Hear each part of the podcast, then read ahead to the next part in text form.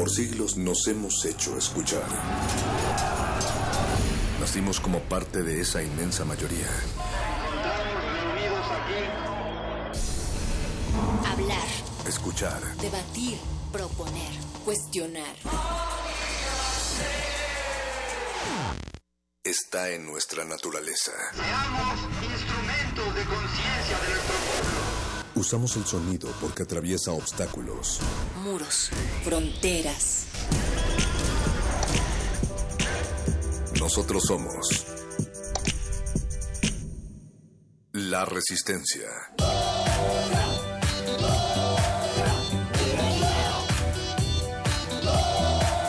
Resistencia modulada.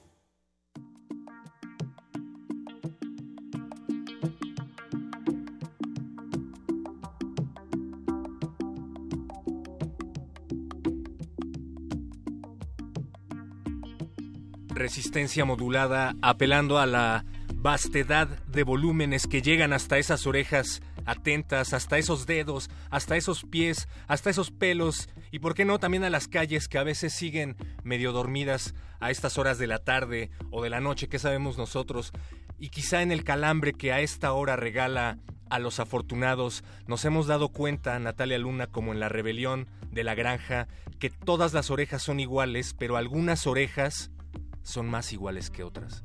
Perro muchacho, buenas noches a toda la resistencia. Esas orejas que son más iguales que otras que ahorita nos sintonizan en el 96.1 de FM, sepan que nos vamos con ustedes hasta las 11 de la noche y también les están saludando otras orejas que les escuchan, pero del otro lado del cristal. El señor Agustín Mulia en la operación de esta cabina, está el Goldo Luis, comandante desde Venezuela en la producción ejecutiva esta noche, Paco de Pablo y a tres planos de distancia sonora, Alba Martínez en la continuidad. Nos vamos también ofreciéndoles otra vía, no solamente para hacer orejas, sino para hacer la vista de todos sus mensajes. Estamos en arroba remodulada, Facebook Resistencia Modulada también. Tenemos WhatsApp 47 76 90 81, lo voy a repetir, 47 76 90 81. No importa a qué hora nos manden un mensaje, nosotros vamos a estarlo revisando a todas horas de todas las semanas, pero sí nos gustaría que nos escribieran durante estas tres horas de transmisión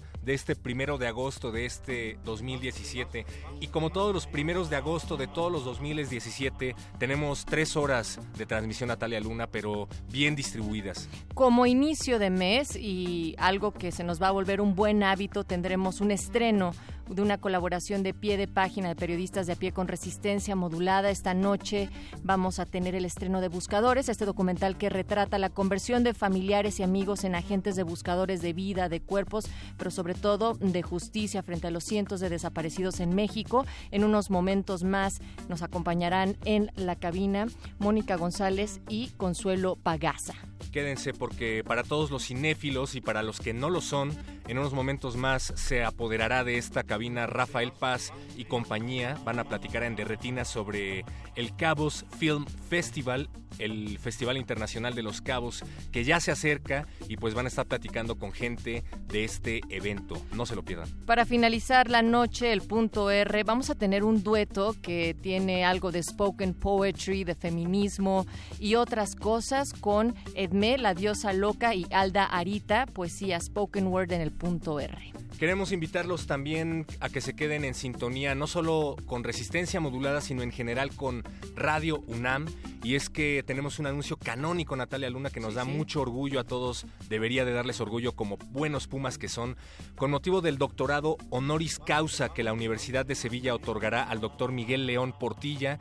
Tendremos el honor de invitarlos a escuchar la transmisión especial de esta ceremonia que se va a llevar a cabo mañana, justamente mañana 2 de agosto a la una de la tarde en vivo desde el Teatro Juan Ruiz de Alarcón del Centro Cultural Universitario, solo aquí en el 96.1 de FM, no se lo pierdan. Y otro programa de casa que está de manteles largos son nuestros compañeros de la mañana, los matutinos, si nosotros somos los nocturnos, los matutinos, las matutinas, que siempre llegan en primer movimiento con las noticias, con los comentarios y con muchas otras cosas más, están cumpliendo ya tres años de resistencia acá en Radio UNAM. Ya están grandes, ¿eh?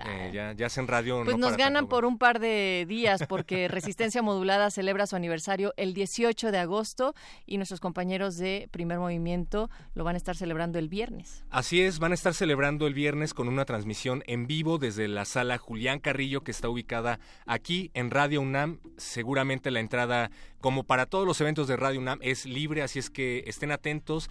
Estamos en Adolfo Prieto número 133 en la Colonia del Valle, a unos pasos del Metrobús Amores. Vengan, vengan aquí a la transmisión de Primer Movimiento, desmañánense y bueno, pues escuchen resistencia modulada, pero por favor despiértense temprano. Y otra de las cosas, además, recuerden que los martes y los jueves hay tema semanal, pero además del estreno de la serie Buscadores de PDP con resistencia modulada, también vamos a estar platicando más a fondo el jueves sobre vigilancia y control. Resistencia modulada.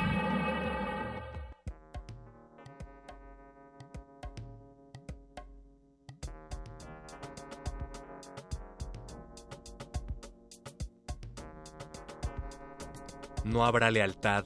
No existirá más fidelidad que la que se debe al partido, ni más amor que el amor al gran hermano. Las palabras, como los rayos X, atraviesan cualquier cosa si uno las emplea bien. No habrá risa excepto la risa triunfal cuando se derrota a un enemigo. No habrá arte, ni literatura, ni ciencia. No habrá ya distinción entre la belleza y la fealdad todos los placeres serán destruidos. Los discursos sobre la libertad del individuo, la libertad de no servir para nada y ser desgraciado, la libertad de ser como clavija redonda en el agujero cuadrado. Pero siempre, no lo olvides, siempre habrá el afán de poder, la sed de dominio que aumentará constantemente y se hará cada vez más sutil. Tal es el fin de todo condicionamiento, hacer que cada uno ame el destino social del que no podrá librarse. Siempre existirá la emoción de la victoria, la sensación de pisotear a un enemigo indefenso. En realidad hay dos especies de utopías, la utopía proletaria socialista que goza de la propiedad de no realizarse nunca y las utopías capitalistas que desgraciadamente tienden a realizarse con mucha frecuencia. Si quieres hacerte una idea de cómo será el futuro, Figúrate una bota aplastando un rostro humano, incesantemente. Todo el pensamiento moderno es permeado por la idea de pensar lo imposible. Desecha las ideas, están indefensos como animales. La humanidad es el partido, los otros están fuera. Son Hacen insignificantes. Hacen falta mapas estratégicos, mapas de combate, porque estamos en guerra permanente y la paz es, en ese sentido, la peor de las batallas, la más solapada y la más mezquina. Resistencia modulada. modulada.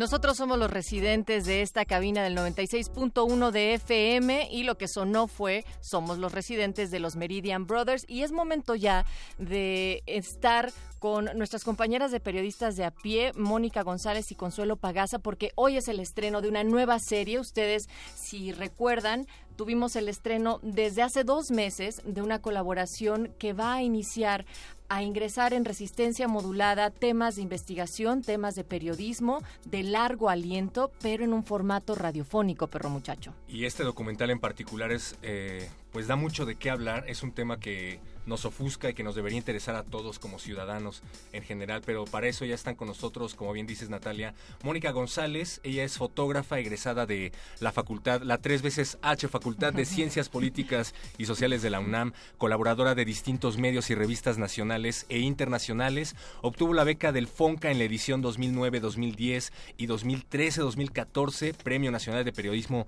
2011 de Fotografía por el proyecto Geografía del Dolor y por Ganadora del POI Latam. Buscadores en un país de desaparecidos es el proyecto que hoy vamos a presentar y Consuelo Pagaza también partícipe de este proyecto. Ella es fotoperiodista documental para medios de comunicación y organizaciones civiles en México y en el extranjero. Se ha enfocado en temas relacionados con los derechos humanos, cultura y medio ambiente. Ha sido finalista en el concurso latinoamericano de fotografía documental Los Trabajos y los Días, con sede en Colombia en las categorías Hombres Trabajadores en el 2012, Defensores de Migrantes 2015 y finalista en el concurso fotográfico Hasselblad Masters en el 2016. Bienvenidas, ¿cómo están? Muchas gracias. Bien, bien, gracias. Oigan, qué gran currículum, qué, qué orgullo que estén aquí. Gracias por venir. No, gracias a ustedes. Nos gustaría hacerle una descripción sonora a toda la resistencia sobre de qué va Buscadores en un país de desaparecidos. Mónica.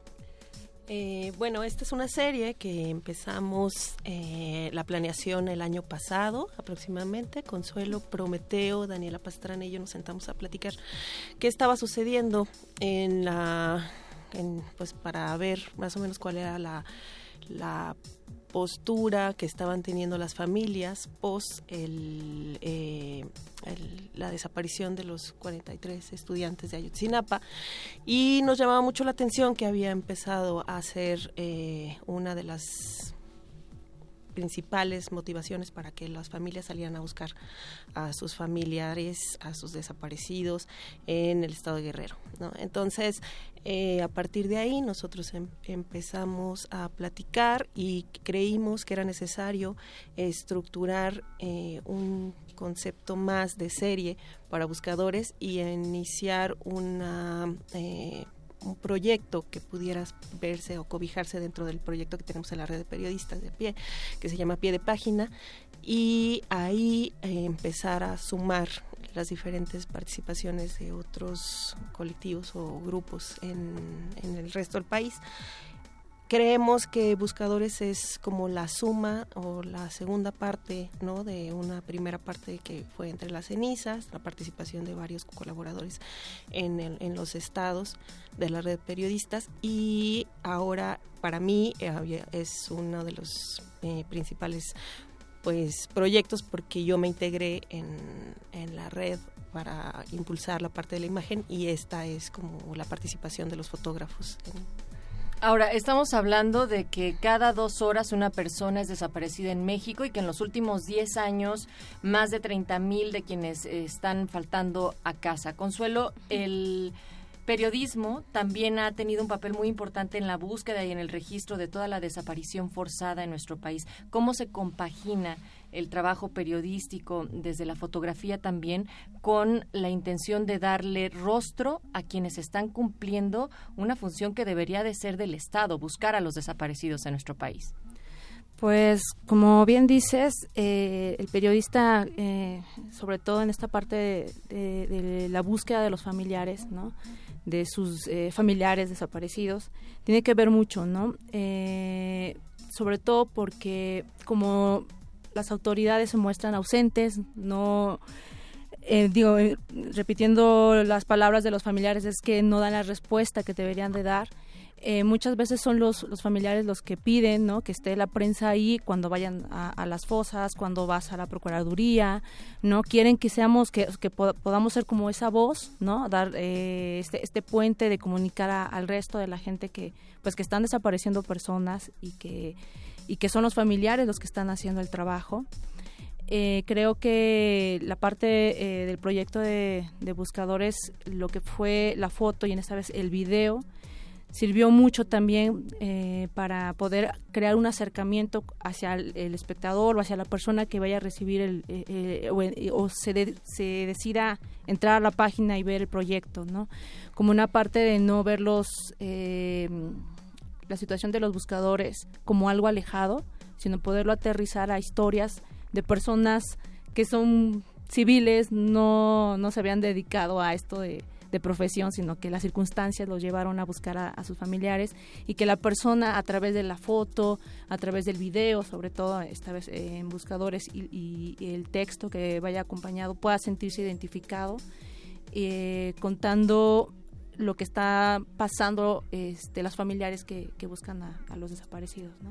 Decían hace un momento que en los últimos 10 años se suman más de 30 mil personas que no han llegado a sus casas. Sin embargo, aparece una especie de cisma a partir de la desaparición de los 43 normalistas de Ayotzinapa. Los casos que se han investigado a través de este documental se datan desde antes de la desaparición de los 43 normalistas, empiezan a partir de ellos. ¿Qué pasa aquí? Eh, bueno, específicamente el caso, por ejemplo, uno de los uno de los colectivos que inició así, hay que un poco como para, hacer una recapitulación, ¿no? Eh, digamos que ya existían los buscadores, ¿no? Antes de este, de, de- del de lo que pasó De en Ayotzinapa. Ayotzinapa. Pero eh, esto detona, ¿no? La estrategia y sobre todo las ansias o las ganas de querer eh, especializarse en la búsqueda en terreno. Entonces, uno de los casos más antiguos, digamos, de desaparición es el de Silvia, el de, el de la eh, Fanny, es la hija de Silvia, ¿no? Y creo que en el colectivo Vida en Torreón fue uno de los pioneros para poder iniciar esta búsqueda en terreno, ¿no? Como ellos lo llaman. Todo, todo, toda esta especialización que se ha hecho con algunos antropólogos forenses eh, ellos han tomado talleres, ellos empezaron a especializar en qué equipo, pero además, dependiendo de la geografía, empezaron a crear artefactos que eran específicos para la búsqueda en su terreno por la tierra, las, el tipo de botas, las pañoletas, ¿no? Eh, empezaron a volar drones para inspeccionar los lugares, ¿no? En Tamaulipas empezaron a hacerse especialistas en mapeo, ¿no? En, localizar las fosas, las casas de seguridad. Entonces, de repente ya tenías en una casa de una mamá que estaba buscando a su familia, que se daba cuenta, como dice Consuelo, se pegaba con la pared siempre y todas se pegaban en la pared siempre con las autoridades porque no investigaran, entonces ellas salían los sábados en lugar de ir a cualquier otra reunión, empezaron a abandonar el núcleo familiar el lazo familiar y se crearon otros lazos familiares que son los equipos de buscadores y son los equipos como el colectivo Vida y los equipos que se hicieron en Tamaulipas o en Sinaloa. Entonces estas mamás empiezan a convertir en las diseñadoras de estrategia para empezar a buscar a- en cualquier fosa a cualquier persona sin distinguir si son exactamente abandonan sus investigaciones y empiezan a buscar a buscar porque desafortunadamente la situación crítica en México les hace entender que encontrar a uno es como si encontrara un cachito de cada uno de sus hijos, ¿no? Entonces, eso creo que fue la motivación más grande y muchas han encontrado muchos restos y han encontrado mucha gente que creo que esa ha sido como la, la, la satisfacción, si se le puede llamar así, de esta unión eh, que siempre desde la sociedad civil se tiene que hacer para contrarrestar la inactividad o la eh, falta de capacitación o acción que, ten- que le corresponde al Estado mexicano. Pero también en este nuevo acompañamiento, en el tejer de otra manera los vínculos, saliéndose de lo familiar, especializándose en buscar cuerpos, porque de eso estamos hablando, ¿cómo se da también el acompañamiento periodístico? Es decir, ustedes cómo le entran al proyecto y cómo van, porque ahorita lo decías, Mónica, es Silvia, es, es decir, vamos poniéndole nombre a cada una de las personas que están buscando a desaparecidos en México. Pues mira, bueno, antes hay que mencionar que todos los que trabajamos en el proyecto eh, de manera, este, digamos, separada, ya llevamos eh, tiempo trabajándolo, ¿no? Eh, ya sea en foto, en texto, en video. Y hay algunos que sabíamos más de alguna zona, este, o algún estado, ¿no? Eso sirvió muchísimo porque ya había mucho archivo, ¿no? Y como bien dice Mónica, pues no es algo reciente, no es algo de los 43 para acá, sino ya es desde antes. Entonces eso nos pudo eh, servir muchísimo para, para poder tener esta documentación. Pero mm, eh, creo que... eh, ¿Me puede repetir la pregunta? Sí? ¿no? De cómo van dando el acompañamiento ustedes Ah, también sí. desde lo periodístico, porque también recuerdo que hace unos momentos decías, bueno, hay una confianza mayor tal vez de una buscadora, de un buscador, en un periodista que necesariamente en las autoridades a donde se les rinde cuentas de los hallazgos. Pues bueno, en este acompañamiento que te digo que cada quien fue siguiendo ya sea por colectivo o por persona en especial, yo creo que mm, eh, lo que tiene mucho el seguimiento de estos temas es que a veces eh, primero son como cosas de, de tiempo, ¿no? No es que en un mes, en tres semanas ya tengo, ¿no? el- la entrevista con tal mamá o con tal familiar, ¿no? Sino es saber dar un seguimiento y decir, bueno, desde poder tener, acercarte con algún familiar en alguna de sus búsquedas, en alguna de sus visitas al aceido aquí en la Ciudad de México, ¿no? Es como, ah, creo que tiene que ver mucho el poder saber em, acoplarnos nosotros como periodistas a los tiempos de las familias, ¿no? Y hay veces que sí puedes tener, eh, que es lo que más deseamos, poder tener toda esta confianza con los familiares en lo medida de lo posible. Eh, desde a lo mejor el inicio sabes que no vas a, a sacar ni la cámara, ni la pluma, ni el papel, sino que vas a estar con ellos y vas a compartir el tiempo que ellos te permitan compartir y ya hasta después, cuando haya esta confianza y haya esta posibilidad de intercambiar, eh, pues una, una cuestión tan delicada y tan íntima, ¿no? Es que ya puede tener esta, tanto del familiar hacia ti como tú hacia el familiar, de poder sacar tu, tu cámara o tu, tu pluma para empezar a, a narrar, ¿no? Pero creo que tiene que ver mucho en, en la paciencia y en, y en la eh, posibilidad de decir, bueno, esto no va a ser de un mes, sino va a ser quizás todo un año, ¿no? O, o más de poder tener este acercamiento con la familia. Hay, hay, una frase que yo estaba escuchando de uno de los casos, ya lo escucharán en el, en el, documental sonoro, ya lo revisarán en la página, pero hay una frase que dice, nunca vamos a terminar de buscar a las personas en este cementerio en el que han convertido en este, a este país, ¿no? Eh, es una frase que a mí me, voló la cabeza definitivamente de la peor manera, pero efectivamente es un cementerio el que han convertido en este país, pero hay un lugar en específico en donde se concentren más estas fosas de desaparecidos o es igual en toda la República. Yo, yo creo que eh, es igual, o sea, es como la peor noticia que se puede dar, ¿no? Desde nuestra manera de pensar, pero el problema son las zonas de silencio. O sea, lo, lo, importante, como en el 2011, como dice este proyecto, cuando el Movimiento por la Paz de manera eh, automática ejerce un, un, levantamiento de acción en las manifestaciones, de manera automática se da después con Ayotzinapa, ¿no? Y después se da en la búsqueda con estas familias que empezaron a hacer sus colectivos paulatinamente. Entonces se empiezan a destapar y hay territorios en donde, pues efectivamente las fosas, ¿no? Están abiertas como, eh, o son, eh, el número es tan escandaloso, ¿no? O sea, el número de fragmentos de, de personas es tan escandaloso, tan grave, que es inimaginable pensar en la operación pericial y después eh, en, en, realmente el debido proceso post-mortem, ¿no? Específicamente. El problema aquí es eso. Entonces, creemos que no existe una, una organización que se esté haciendo cargo y entonces por eso la organización civil es como cuando en el 85, ¿no? O sea, era tanto lo que estaba sucediendo que pasa que la sociedad civil tuvo que empezar a tomar cartas en el asunto. El problema es que aquí no fue un desastre natural, el problema es que aquí son eh, asesinatos de lesa humanidad con una gravedad inmensa y que todo el país está así. Ahora, ¿qué pasa? Que no se escucha en otros lugares como Zacatecas, que no se escucha en otros lugares como en la península norte o sur, ¿no?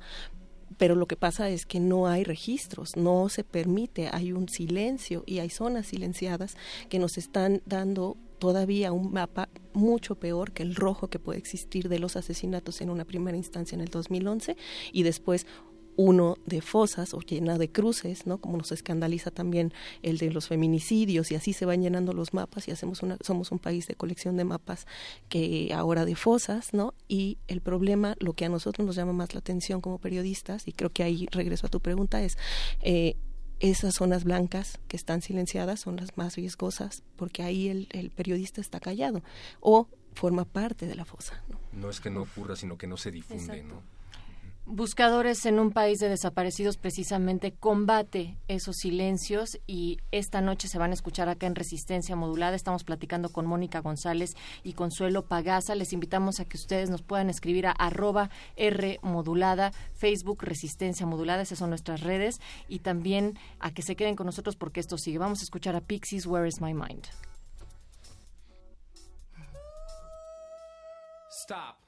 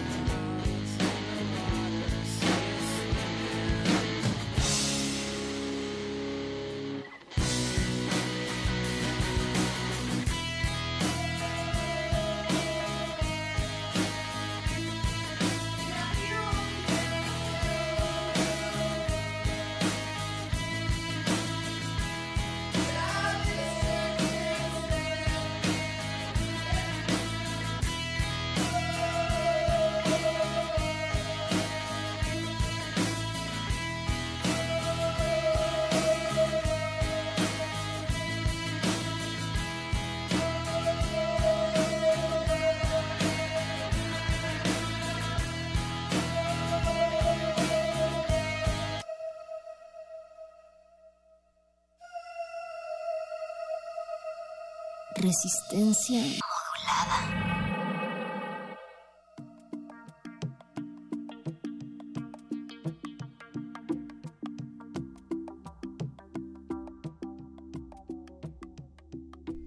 Seguimos en Resistencia Modulada platicando con periodistas de a pie, Mónica González y Consuelo Pagasa. Platicamos en específico del proyecto Buscadores en un país de desaparecidos y nos agradecía a nuestras invitadas el haber puesto a Pixis, Lalo Luis en producción. En especial Mónica, ¿no? En Mi canción Mónica, favorita. Por, por el tema tan deprimente que, que nos ha tocado abordar esta noche. Parecería muy obvio eh, el preguntar por qué nos estamos convirtiendo sociedad civil, familiares, en especialistas de las búsquedas de los desaparecidos, de las fosas, en leer los manuales de la PGR para saber cómo es que entonces tendrían que ser los protocolos, los de la Cruz Roja para saber cómo excavar un- o exhumar un cuerpo en este caso.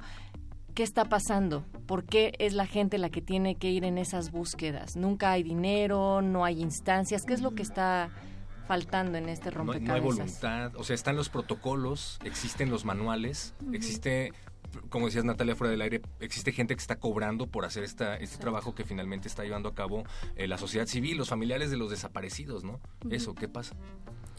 Pues principalmente, o sea, el argumento principal, fundamental que uno se encuentra es que no hay recursos, ¿no? Entonces, eso se traslada a que cada uno de los familiares tenga que invertir su patrimonio y han invertido, dejado casi todo y eh, o buscado asociaciones, organizaciones internacionales para poder hacerlo.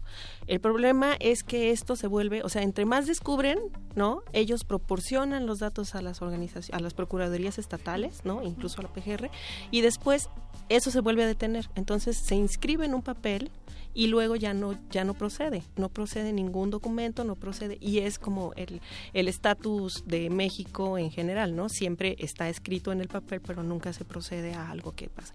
Y es una cascada de violaciones de derechos humanos constante, ¿no?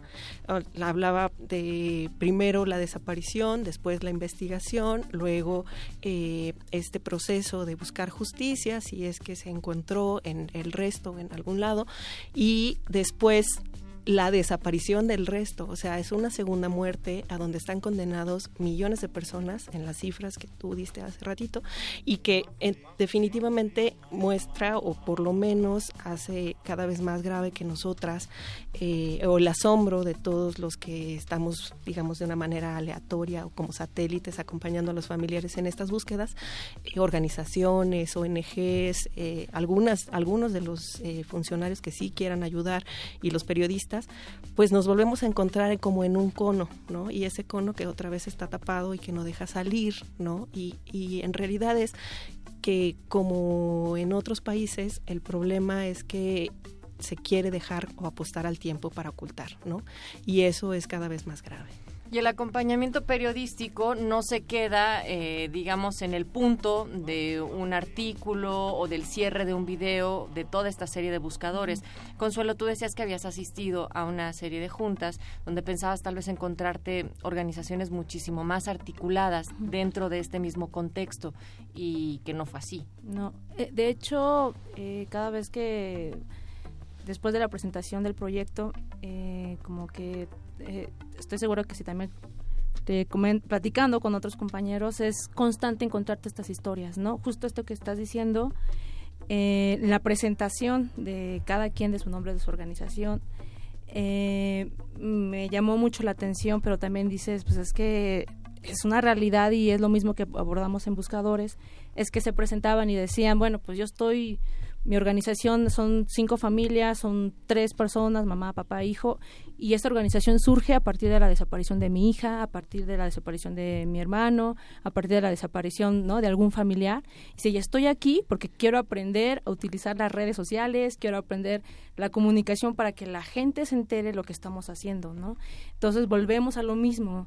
Son eh, familiares, personas que de manera individual, ¿no? O en colectivo están haciéndose de herramientas, ¿no? De estudiar, ¿no? Los eh, protocolos de rapel, de todas las técnicas que les sean posibles para poder encontrar a su familiar o en este caso encontrar algún cuerpo, algún resto que le hace por, por lo menos encontrar a otros, ¿no? Yo recuerdo una de las eh, frases que a veces repiten eh, mucho los, familiares es las autoridades las autoridades se hacen como que buscan no pero no buscan dos centímetros más ni un metro más nada es como lo limitado y se acabó no y dejan ahí restos y huesos no y pero si no somos nosotros los que estamos ahí eh, nos ponemos los guantes la bata no el cubreboca y, y tomamos eso eso se perdería y se queda ahí no eh, sí a través de lo que nos platican los familiares y de lo que nosotros hemos sido ¿no? testigo,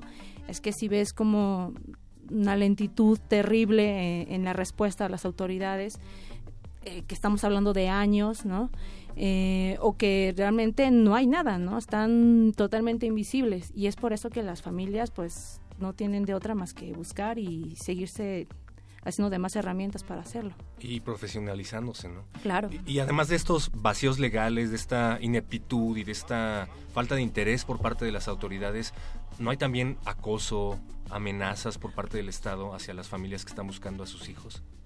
Sí, la, la, mayoría ya ha tenido en este en esta primera etapa de la búsqueda la, la primera represión, digamos, en un llamado de atención. Después eh, fue como no vayan, ¿no? O sea, la primera es así, de, no vayan, no vayan a esos lugares, no acudan a esas, eh, porque ahí matan, ¿no? Y ahí desaparecen gente o desintegran gente o, o muchas de las eh, atrocidades inimaginables que nosotros en el 2011 digamos, en la primera cobertura periodística no dábamos, la verdad, crédito a que pudiesen ser ciertas y ahora los procesos e investigaciones están dando, o sea, en realidad eso era lo que estaba sucediendo. Y bueno, pues no les quedó otra más que ponerles una, una, una escolta, pero pues una escolta en un territorio como Coahuila que estaba sumergido en una violencia extrema o como Tamaulipas, pues eso, eso fue como la parte que fueron ganando, ¿no? Como el acompañamiento de la Marina o el Ejército, en el caso de Graciela Pérez. Pero esto también te empieza a volver vulnerable porque te vuelves incómodo para una sociedad que está siendo cómplice. Yo aquí más que hablar, porque ya hablamos mucho de la inoperancia del Estado, ¿no? Y el Estado siempre es algo como que está ahí, que es incoloro, insonoro y, ¿no? O sea, que no tiene rostro y creo que esta parte también yo sí invitaría, a, además de ver y escuchar el programa que se hizo acá en la radio y de ver el programa en la red de buscadores en pie de página, pues sí acompañar un poco y, y, y empezar a dejar esta parte de, de, no querer escuchar ¿no? El momento, en el momento, y que pasen tres o cuatro generaciones a que vengan a descubrir y abrir y a destapar las fosas, ¿no? Yo creo que es el momento en el que sí deberíamos empezar a llamar la atención no para ser eh, más cruda o más fuerte o más dura la realidad, sino para que nos demos cuenta que la gente, que no, no son pocos, ¿no? que ya vimos que es un país lleno de fosas, de gente desaparecida, desintegrada, violada, ¿no? este, violados los derechos, toda esta cascada se empiece a contener un poquito, porque pues yo, yo sí creo que este país, además de ser eh, pues muy fuerte, ¿no? Y, que todos lo queremos mucho y que nos llamamos mucho mexicanos, pues creo que debe de empezar a reaccionar ante pues unos pocos que en realidad ellas, yo se lo decía a Silvia y a Graciela, ustedes dos, ¿no? Se pararon de repente, como de repente somos muy hacia el, el, nivel internacional y admiramos mucho las reacciones de las movilizaciones internacionales. Ellas se pararon, nadie las grabó, nadie las vio, ¿no?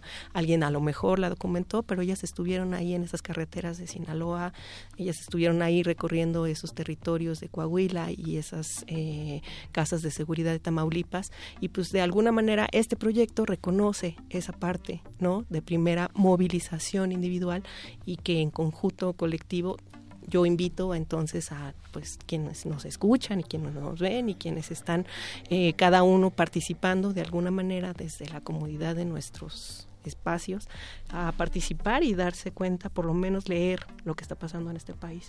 Entender que un desaparecido es de todos, porque uh -huh. estas cifras no son mínimas y no están hablando del otro, estamos hablando de nuestra sociedad, de nuestro país y que en cualquier momento se va acercando más y más y más a nosotros. Dentro de tanta crudeza que se expone en cada uno de los casos, cómo encontrar también esa resiliencia, lo que están haciendo las familias, lo que sí se está logrando a través de estas búsquedas. Bueno, yo creo que pues, si lo tenemos que decir como la parte satisfactoria, ¿no? Es, eh, sí, eres consciente y sabes, ¿no? Que, que existe este problema terrible en México, de que se empieza como a normalizar el desaparecer, que cuando te encuentras con estas personas dices, bueno, hay alguien eh, que sí está dando respuesta y que nos está diciendo dónde están nuestros desaparecidos, ¿no? Como bien dices, no es de ellos o el, el desaparecido, sino pues sí, en México no estamos todos, ¿no? Y es y muy importante y se agradece mucho no, no como no solo como periodista, sino como persona, encontrarse personas, hombres, mujeres, hijos, hermanos que que dejaron toda su vida, ¿no? Todo cambió de repente todo lo que lo que era su vida diaria para empezar a buscar a su familiar, pero en la búsqueda van encontrando a otros, ¿no? Entonces, eh, y, que justo como decía Mónica, que le van poniendo nombres, eh, ubican lugares, ¿no? De que esta persona mató a tantas personas o en este lugar se encontraron tantas personas, que eso lo deberían, volvemos a decir, a decir las personas competentes que no lo están haciendo, ¿no? Entonces creo que la parte, eh, eh, digamos, satisfactoria y que nos debe impulsar a, hablar de este tema y ponerlo sobre la mesa es todo el trabajo que están haciendo ellos y las respuestas que nos están dando sobre los aproximadamente más de 30 mil, porque también sabemos que no todo mundo se atreve a denunciar, no todo mundo sabe cómo hacerlo, ¿no? Y entonces un aproximado, ¿no? Eh, de la cantidad de desaparecidos que hay en México. A mí específicamente creo que me dio mucho gusto y si eso es o forma parte de esto de esta retribución es encontrarlas de pie o encontrarlos de pie, ¿no? Esta parte es eh, para nosotros fundamental porque buscar no ha sido sencillo, ¿no? El tema, no encontrar y recoger cachitos, sobre todo en el caso de Torreón, a mí me llamó mucho la atención el cariño con el que recogían o recolectaban cada uno de los restos. Y yo quisiera y todos quisiéramos que nuestros restos fueran así de respetados y de queridos, ¿no? Entonces creo que esta parte de de encontrarlas luchando, de encontrarnos luchando, de encontrarnos de pie, es una de las fundamentales para poder unirse a entender que ya que alguien está y que lloró, porque todas nosotras uh -huh. como periodistas y como, como comunicadores los vimos llorando, los escuchamos llorando, los escuchamos en templetes, los escuchamos en foros, y ahora los encontramos de pie y dando la cara y eh, enfrentando y encarando a las autoridades, y eso a mí es una de las cosas que más satisfacción me da.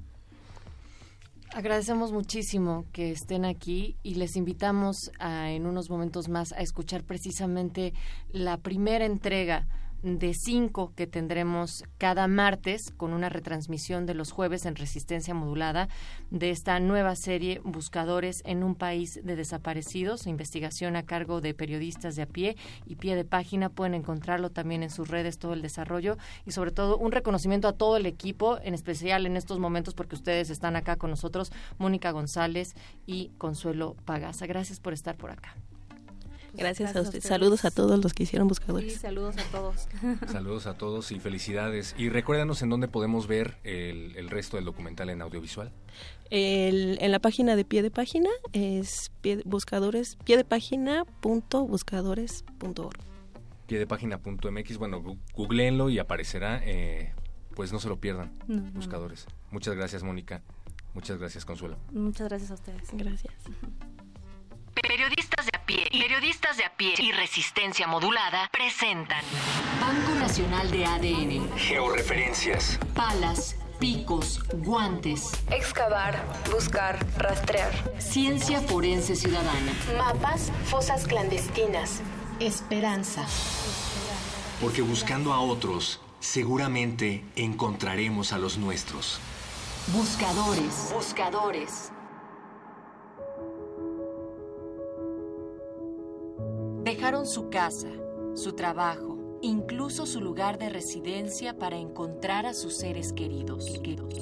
Se capacitaron en medicina forense, anatomía, georradares, espeleología y bancos de ADN. de ADN. En su hogar, aquel espacio que antes era el lugar de fiestas, reuniones y vida cotidiana, ahora hay palas, picos, varillas, guantes y reuniones para preparar la siguiente búsqueda. Buscadores, Buscadores es una serie documental que cuenta la transformación de madres, padres, hermanos, hijos y parejas de personas desaparecidas en antropólogos forenses, gestores, abogados, investigadores y peritos, asumiendo así funciones que corresponden al Estado. Se trata de 12 historias contadas desde la mirada de fotógrafos, sonidistas, documentalistas y reporteros del proyecto periodístico Pie de Página de Periodistas de a pie. Hoy presentamos parte del trabajo audiovisual de los reporteros Consuelo Pagaza y Prometeo Lucero.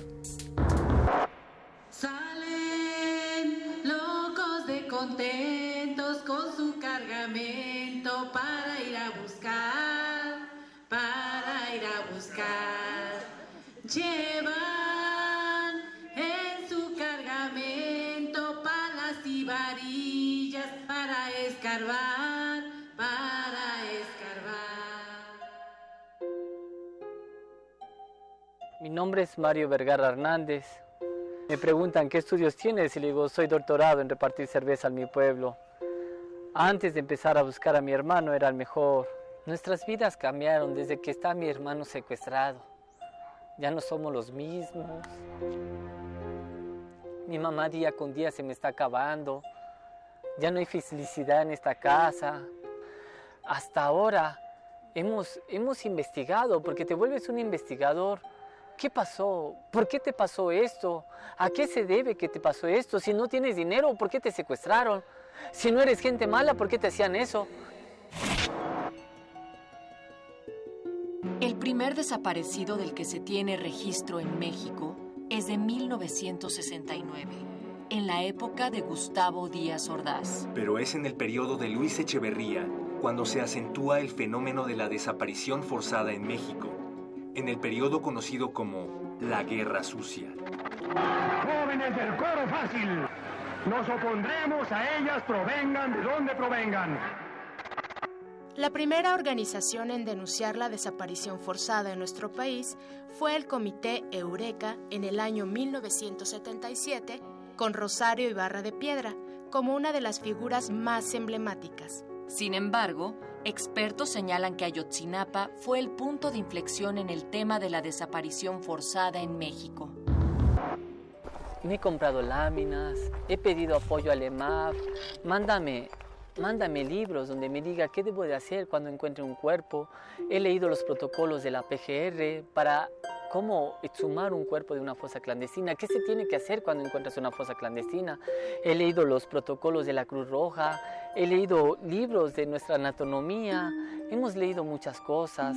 También me preparo todos los días, tengo que hacer ejercicio para poder caminar en los cerros. Mario Vergara empezó a buscar públicamente a su hermano Tommy siete años después de su secuestro. La desaparición forzada de los 43 estudiantes de Ayotzinapa en Iguala, Guerrero, le enseñó que su hermano no era el único desaparecido que las autoridades no buscaban. Es así como Mario dejó su trabajo para volverse excavador, un sabueso que busca muertos propios y ajenos. Buscadores en un país de desaparecidos ganó el tercer lugar en la categoría multimedia del concurso POI LATAM. Para consultar el sitio con las producciones audiovisuales, visita www.piedepagina.mx, diagonal Buscadores. No te pierdas la segunda entrega de Buscadores en un país de desaparecidos. Periodistas de a pie y resistencia modulada presentan. Guión y adaptación para radio, María Teresa Juárez y Jimena Natera. Voces, María Teresa Juárez, Natalia Luna y Héctor Castañeda. Producción, Oscar Sánchez. Resistencia modulada. modulada.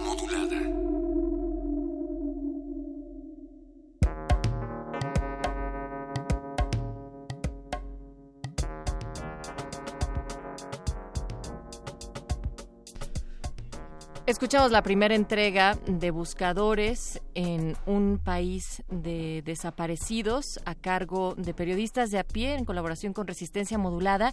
Y de hecho acá también por las redes Perro Muchacho en Twitter nos decía Mayra Elizondo, bueno, una pregunta que va a quedar para una siguiente entrevista con periodistas de a pie. Nos decía qué impulsa a Mónica y a Consuelo a hacer este tipo de periodismo y cómo ha cambiado su propia vida. Muchas gracias por escribirnos eh, y sobre todo por estar pendientes de esta primera entrega. Yo les decía de cinco que van a ser en esta ocasión en este mes de agosto. Los estrenos serán los días martes con una retransmisión de jueves y al final en nuestra página en www.resistenciamodulada.com también pueden encontrar todo el trabajo sonoro, o sea, la versión radiofónica de Buscadores. Quédense en resistencia modulada a través de Radio UNAM. Una vez más, gracias periodistas de a pie. Y recuerden todos los martes una entrega más de Buscadores en un país de desaparecidos. Vamos a escuchar esto de Rockwell, Somebody's Watching Me, un corto informativo y luego de Retinas.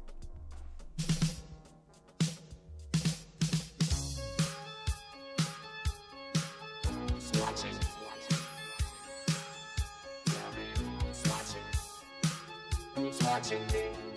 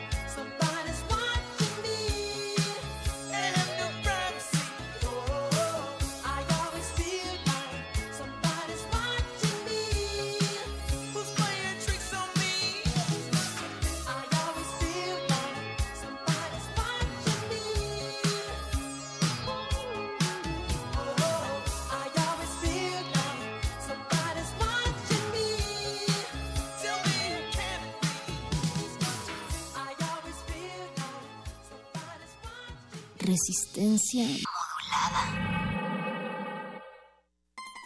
Sarcasmo, buen humor y una visión crítica de la sociedad. Cine Club Radio Cinema presenta un ciclo dedicado al director italiano Marco Ferreri. Proyectaremos Dillinger ha muerto. La gran comilona. No tocar a la mujer blanca. Ordinaria locura. Y nitrato de plata. Acompáñanos todos los miércoles de agosto a las 6 de la tarde en la sala Julián Carrillo de Radio UNAM. La entrada es libre. Radio UNAM. Experiencia sonora.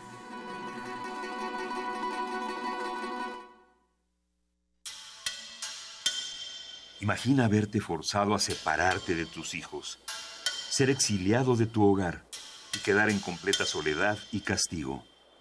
Sin oficio ni beneficio.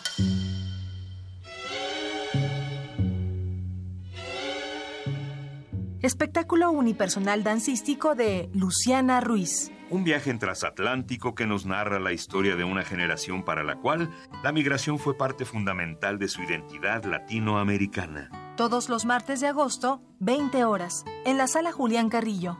Entrada libre. Radio UNAM, experiencia sonora.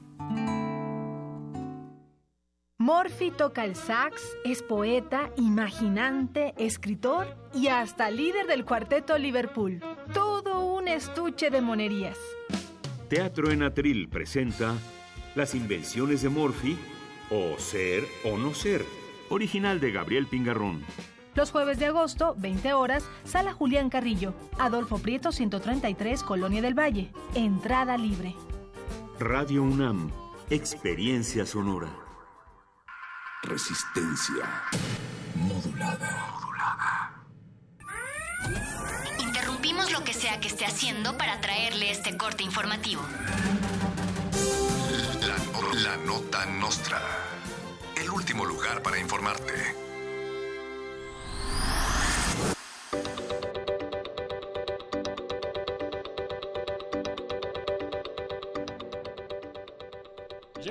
Primeros vehículos que se utilizarán en la línea 7 del Metrobús. Sí, la misma que fue declarada anticonstitucional, pero que Mancera insiste en hacer a toda costa. Se informó que debido a la abundancia de liliputenses en la capital, estos metrobuses no serán aptos para personas que midan más de 1,70 de estatura, por lo que a partir de su inauguración, estos individuos serán considerados discapacitados ante el Estado. Deberán cederles el asiento en todo momento y podrán entrar gratis los domingos y días festivos. A los hijos de Margarito no les gusta esto. Descubren que Chabelo solo anda con su nueva novia para quedarse con su herencia. Luego de que se viralizara una foto en la que el espécimen más antiguo de la humanidad y amigo de los niños posa con una mujer mucho más joven que él llamada Carla, la joven reveló una serie de mensajes en donde su enamorado le dice a un amigo que solo anda por ella por interés y que su plan es esperar a que pasen 70 años para que fallezca y así quedarse con su fortuna. Carla aseguró que es la última vez que le entra a la catafixia. Especialistas de la PGR determinaron que Javier Duarte padece cleptomanía y que saldrá libre bajo tratamiento. Psicólogos, psiquiatras y psicoanalistas del PRI analizaron a fondo la salud mental del exgobernador de Veracruz, concluyendo que efectivamente sufre de cleptomanía severa. Bajo hipnosis, Duarte confesó que de niño se robaba los frutsis y los pingüinos de las tienditas. Si conoce a una persona cercana que sufra de algún trastorno similar, no dude en buscar ayuda llamando a los números de atención del Partido Revolucionario institucional. Diputados del PAN y del PRD que aprobaron en Veracruz las peleas de gallos y corridas de toros anunciaron que pronto aprobarán otras actividades como quema de brujas, sacrificio de primogénitos y crucifixiones invertidas en las plazas públicas. Los diputados acordaron que estas actividades son patrimonio estatal y resultan intelectualmente estimulantes. Aseguraron también que pasar varios años sin quemar a alguna bruja podría traer grandes males a Veracruz, como la posesión demoníaca, la viruela o peor aún, otros 20 años de gobiernos priistas.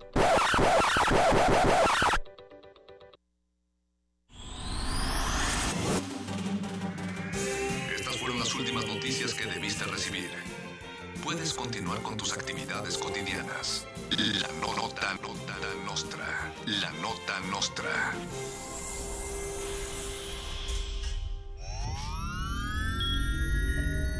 En alguna dimensión de este infinito número de universos, existe un tren que conecta a Londres con Beijing.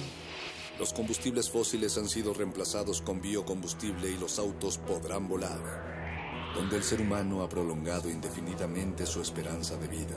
¿Y su conciencia? podría trascender su muerte. Ese universo podría ser nuestro universo. Resistor. Esto es una señal.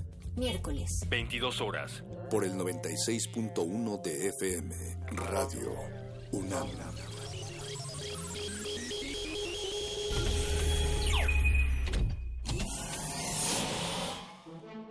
Toma un lugar. Aquí hemos venido a observar con los oídos. La imagen no es una idea fija. Se ajusta a todas las visiones y todos los géneros. Miremos y discutamos. De retinas. Un horizonte sonoro para vivir el cine. De, retinas. Yo no quiero eso, lo único que quiero es seguir siendo el Fox.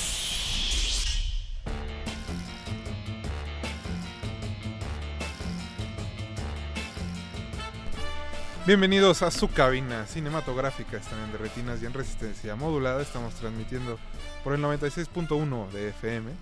Mi nombre es Rafael Paz y como todas las semanas me acompañan Alberto Cuña Navarijo. Hola Rafa, ¿cómo estás? Y Jorge Javier Negrete. ¿Qué tal, Rafa? Buenas noches. ¿Cómo están, chicos? Bien, bien, muy contentos, muy playeros el día de hoy. Qué bonito, qué bueno. Aunque el, el clima no, no ayuda mucho, ya trajimos las bermudas, las chanclas. Una vez en la playa también llueve, es inevitable. Aquí en, en la cabina también trajimos ya las este, pelotas para el Eso. voleibol. Ahí recuerden que pueden leer a Alberto Cuña Navarijo en Cinema Móvil y en Twitter, en ar- eh, arroba launch y martinis. Ahí me pueden, pueden criticar. Y a Jorge Javier Negrete en Butaca Ancha y es también en Twitter como arroba JJ Negrete. Tiene una bonita foto de Kurosawa con Arnold Schwarzenegger de perfil, digo, para que no se equivoquen con algún otro charro cantor. Es lo mejor que hay. Pero chicos, como ya decían, esta noche nos vamos a trasladar a la playa para hablar de cine. Vamos a estar hablando de la nueva edición del Festival de los Cabos, que aunque faltan unos meses ya abrió convocatorias, ya tiene actividad. Y todos los que estén interesados en participar, pues pueden empezar a mandar sus películas, cortometrajes y largometrajes. De eso vamos a estar hablando hoy. Y no solo eso, como decían, también tenemos mucha música.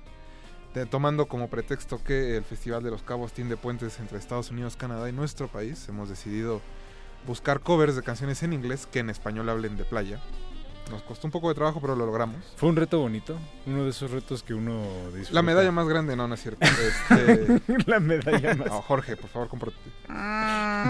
Quiero agradecer a mis patrocinadores. Le queremos agradecer a todos los patrocinadores que hacen programa posible este programa.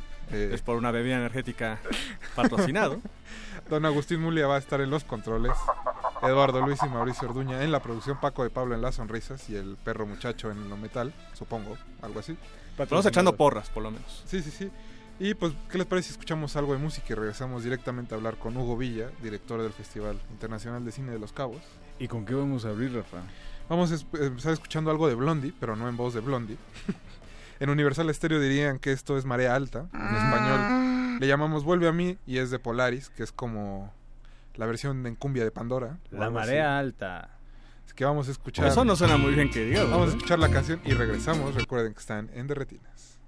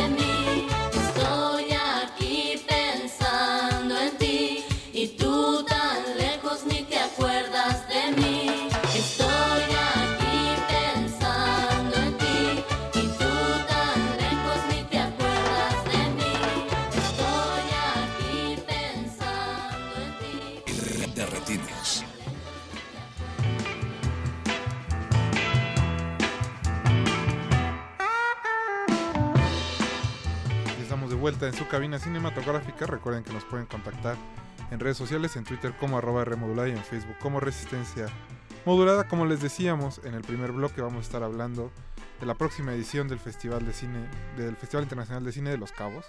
Y para eso tenemos aquí a su director, Hugo Villa. Hugo, buenas noches, muchas gracias. ¿Qué tal? Buenas noches, ¿cómo Por están? acompañarnos. Muchas gracias a ustedes.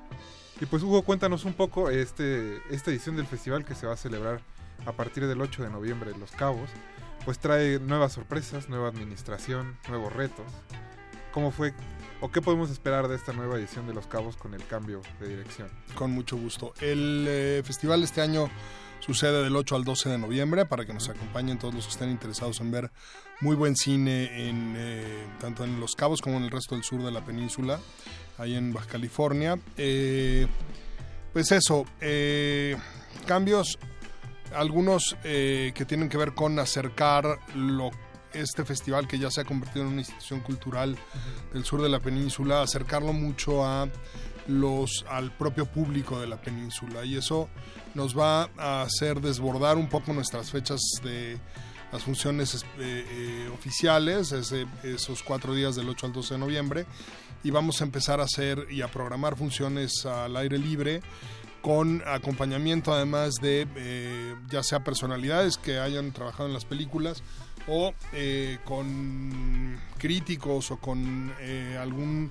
eh, divulgador cultural de manera que las películas que pongamos al aire libre durante todo el año que va a estar sucediendo, que lo vamos a hacer en coordinación eh, con el municipio, con el gobierno del municipio y el gobierno del estado, podamos eh, darle a la gente una experiencia cinematográfica ampliada. Esto es, que puedan ver cine y después puedan eh, eh, discutirlo y puedan compartir la experiencia comunitaria de ver cine en grupo, sobre todo porque hay, además de regresarle la, la hospitalidad tan generosa con la que reciben el festival todos los años ahí en Los Cabos, es muy importante también el empezarle a apostar a formar una, una sociedad cinematográfica en Los Cabos. Ya tiene más o menos 350 mil habitantes el municipio, eso ya lo coloca en un tamaño medio de ciudad y pues necesita también ya eh, atención cultural de ese nivel y eso es parte de lo que vamos a estar haciendo nuevo este año.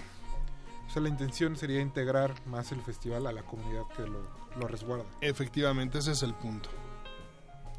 Este, por otra parte, este, algo que ha sido importante en todos estos años de, de festival, pues es la presencia del cine mexicano. Es una selección eh, cuidada, es eh, pequeña, pero es muy cuidada. Y ahorita están este, pues ya las convocatorias. Entonces, Efectivamente, desde el 29 de agosto y cerrando el 29 de mayo, perdón, y cerrando el 25 de agosto, ya publicamos nuestras convocatorias. Primero para selección oficial. La selección oficial es la columna vertebral del festival y es eh, lo que le da de alguna manera el, el principio filosófico alrededor del cual agrupamos el resto de las actividades. La selección oficial siempre es de películas que nos apasionan, películas que el equipo eh, trabaja y, y se emociona mucho con, con verlas y que sabemos que nuestro público va a compartir esa, esa emoción y esa pasión por verlas. Y a partir de ahí, pues eso, tenemos en selección oficial dos eh, secciones de concurso, que es competencia a los cabos, que ahí hay, eh, es para largometraje, ficción o documental coproducidos o producidos en México, Estados Unidos o Canadá en el 2017 y ese tiene un premio en efectivo para el productor de 300 mil pesos. Y luego la sección México Primero, que son largometrajes de ficción o, documental, ahí sí exclusivamente eh, de producción o coproducción mexicana, que tiene eh, dos premios de Cinemex, uno que es el premio México Primero, que es de 300 mil de 300 mil pesos al director, otro premio de audiencia Cinemex también de 300 mil pesos para la película. Ahí va el premio FIPRESI de la, de la prensa, que es muy importante porque le da visibilidad a la película premiada con todos los demás festivales, porque la FIPRESI es una asociación internacional, una federación Internacional de Críticos y Prensa Cinematográfica y tenemos un premio para elaborar el tráiler en especie de Art Kingdom, eh, que es una compañía multipremiada en, en este extraño negocio de la elaboración de trailers por 14 mil dólares en especie. Y después en nuestra sección de industria, que son de alguna manera los embriones de las, eh, los proyectos que eventualmente nosotros creemos que van a llegar a nuestra selección oficial, tenemos eh, eh, una sección de Work in Progress, películas en construcción que eh, son largometrajes mexicanos, ficción o documental. que se llevan dos premios de 52 mil dólares cada uno en servicios de producción que nos da nuestro socio de, de y proyecciones que es Labo Digital. En el caso de eh, el desarrollo, porque pues también los guiones en algún momento nacen, en algún momento hay que empezarlos a, eh, cobijar con todos estos elementos importantes que eventualmente los convertirán en una gran película. Eh, ahí tenemos en el Gabriel Figueroa un par de premios muy interesantes de 150 mil pesos para cada uno y por primer año vamos a entregar un premio que patrocina Talent on the Road, una agencia de talento mexicana, también por 150 mil pesos. Y es el tercer año consecutivo que CTT eh, nos da Exp and Expendables and Rentals nos da un premio de en especie por 1.256.000 pesos. Y tenemos este año un, eh, una sección de para proyectos de televisión en desarrollo que nos interesa mucho poder darles a esas voces eh, interesantes, narrativamente eh, arriesgadas, estéticamente eh, muy, muy notables, que son las que van a selección oficial. Nos interesa mucho darles como una voz también para que puedan promover sus proyectos de series de televisión y, de, y que eventualmente esos proyectos se encuentren coproducción ahí en el festival y ahí eh, todavía no tenemos un premio en efectivo, pero yo creo que lo vamos a tener ya esta semana eh, y lo vamos a poder anunciar muy felizmente. Pero además, pues eso, los proyectos seleccionados en esta eh, sección de cine en desarrollo, eh, perdón, de televisión en desarrollo, se llevan como premio el asistir a invitados por el festival a los Cabos Industry Meetings y ahí poder, pues eso, presentar sus proyectos y tener un eh, contacto con productores y financieros de todo el mundo para que justo puedan salir adelante con sus proyectos. Pues creo que eso confirma que el, el festival sigue siendo uno de los que más apoyos brinda al cine mexicano e internacional también. Efectivamente, somos en Latinoamérica, es el que tiene más una bolsa más grande de premios.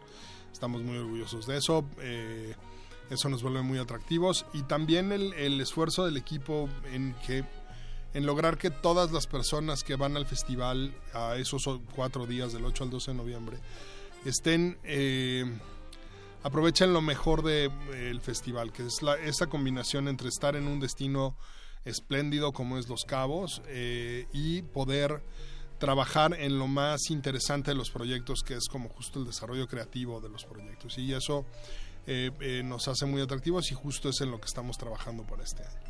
Hugo, ¿te parece si escuchamos un poco más de música y regresamos a seguir charlando Claro, de los cabos? gracias. Ahora toca escuchar el microscópico bikini de los Sapson, que es un cover de You Make Me Dizzy Lizzy de Larry Williams. No se despeguen. El nombre está en- bueno. en Resistencia modular.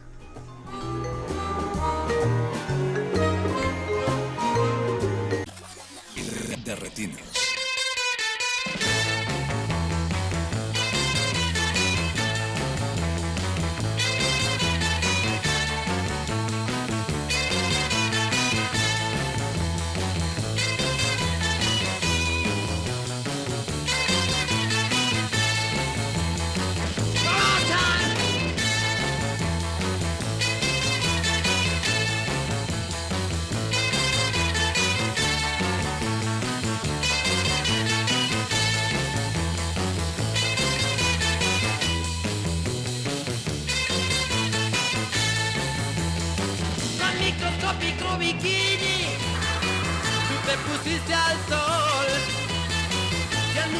Microscópico bikini fue toda una atracción.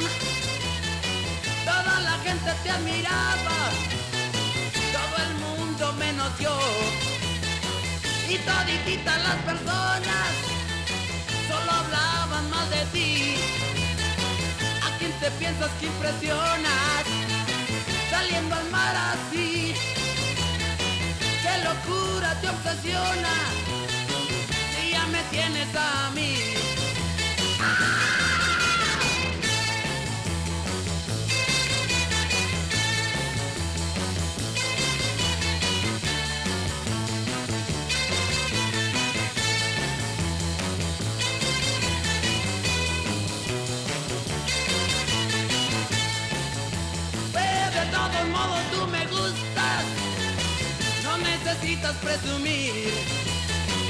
y no me salgas con excusas y no me vayas a mentir. Deshazte pronto del bikini o me deshago yo de ti.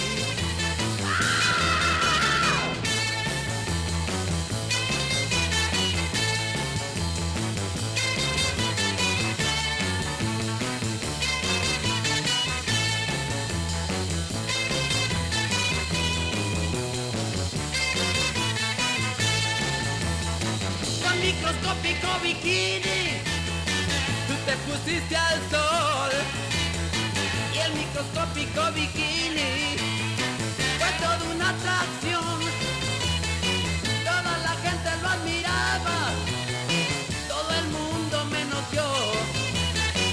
Y todititas las personas solo hablaban más de ti. ¿A quién te piensas que impresionas? Saliendo al mar así. Qué locura te obsesiona, si ya me tienes solo a mí.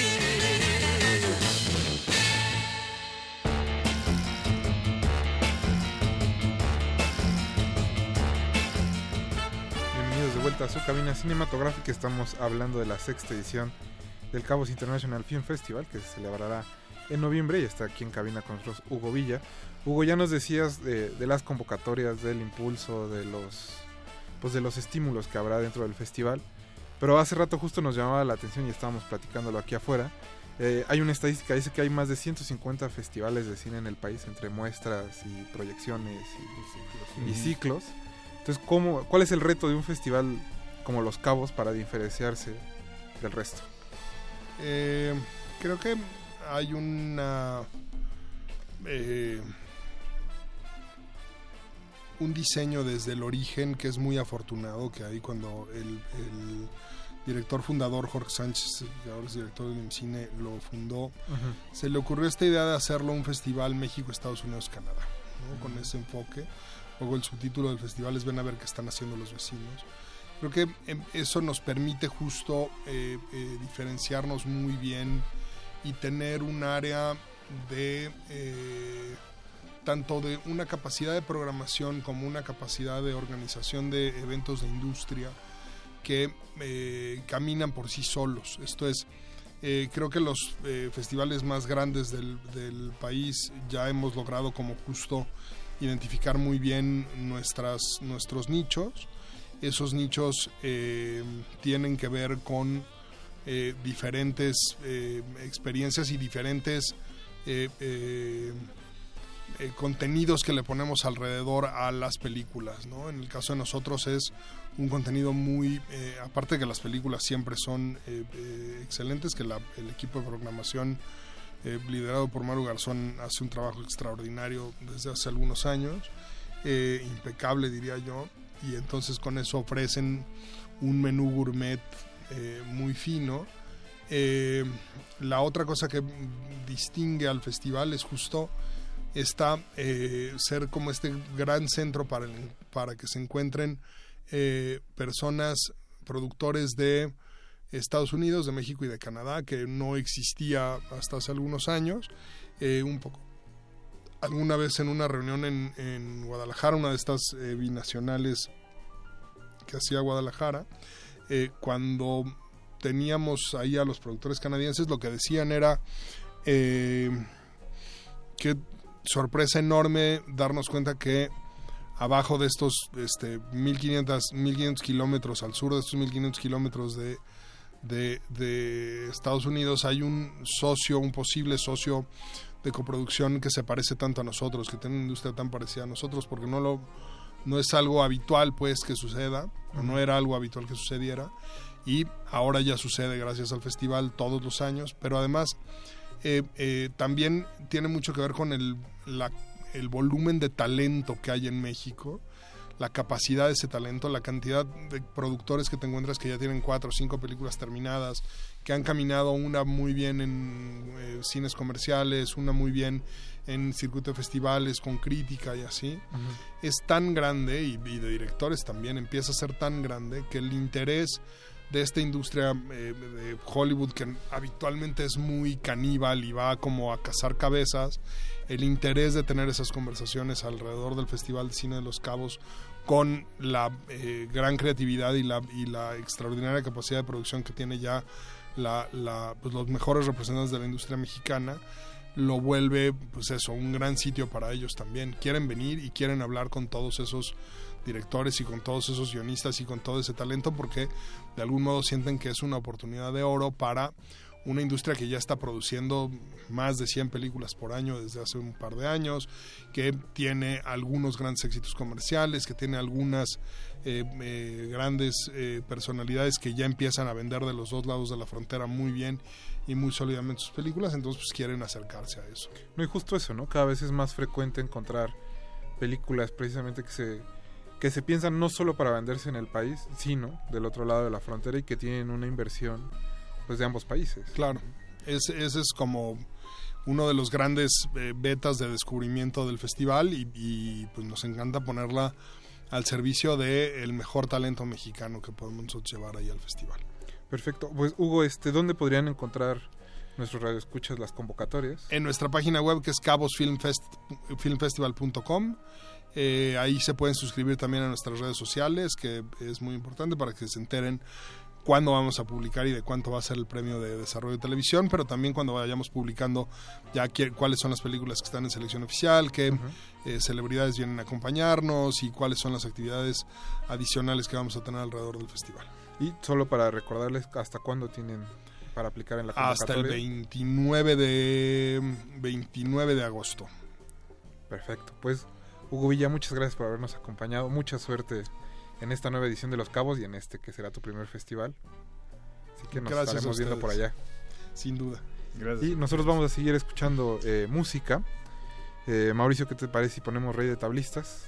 Vamos a un corte musical y regresamos. No se despeguen, están en resistencia modulada.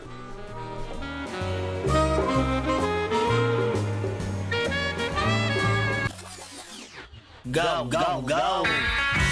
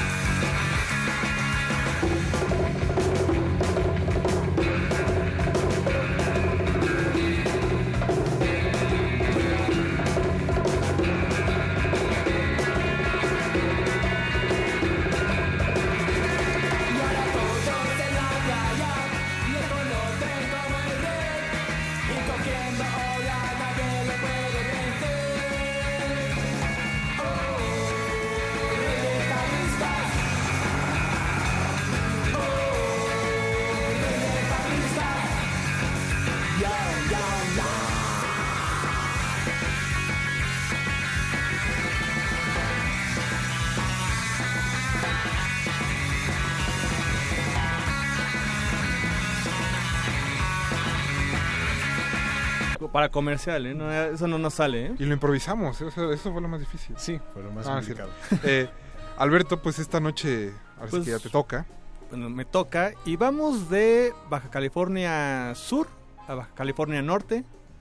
Tijuana, para ser más exactos. Híjole. Híjole. Este, pues ya hemos mencionado hace, pues creo que desde el, el mes pasado, a este, esta productora tijuanense llamada Los Brothers Films. Los Brothers Films. eh, encabezada por Oscar y Fabián López. Eh, Oscar dirige, Fabián produce, los dos actúan. Como mencionaba, eh, un poco de manera un, un poco arriesgada, pero este, pues que son como los hermanos Almada de esta de esta década. Muy polémica tu declaración. Muy polémica. Obviamente todavía no llegan a, lo- a las cotas que alcanzaban los Almada en su momento, pero bueno, al menos es como lo más equivalente para los tiempos que corren. Ujú. Ya habíamos hablado en su momento de la saga de Mazatlán contra Culiacán, eh, que una de esas partes la pueden encontrar en Netflix todavía. Que nuestro productor Mauricio Orduña recomienda. Sí, ese mismo día la fue a ver, así, muy... Con Muy muy, este, diligente hizo su tarea Exacto, hizo la tarea, dio el comentario, su, su opinión ahí en Facebook. Bueno, Ustedes no se queden atrás, por favor. Claro, por lo menos para que, para que valga la pena la sección, si no, ¿de qué caso tiene? Estar ahí hablando pura tontería, pero bueno.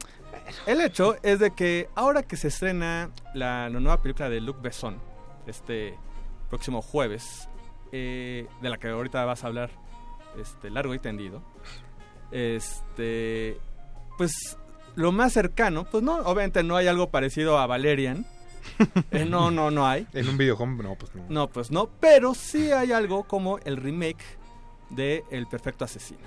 Que es esta película donde sale Natalie Portman muy, muy chiquita. Muy chiquita. Que matan a 14 la años. familia Eh, y Jean Jean Reno Reno. y, Gary y Oldman. Gary Oldman. Bueno, pues esa película este, tiene un remake. Esa del- película que le gusta a tu tío que también es fan de los Doors, esa. Esa, mira. Esa, mira. Esa asociación estuvo un poco extraña. ya sabes que esas adaptaciones de Jorge son, son así. Bueno, pues el Pero hecho- tú eres el psicólogo, tú sabes. algo tendrá, alguna relación. El hecho es que la película se llama El Profesional.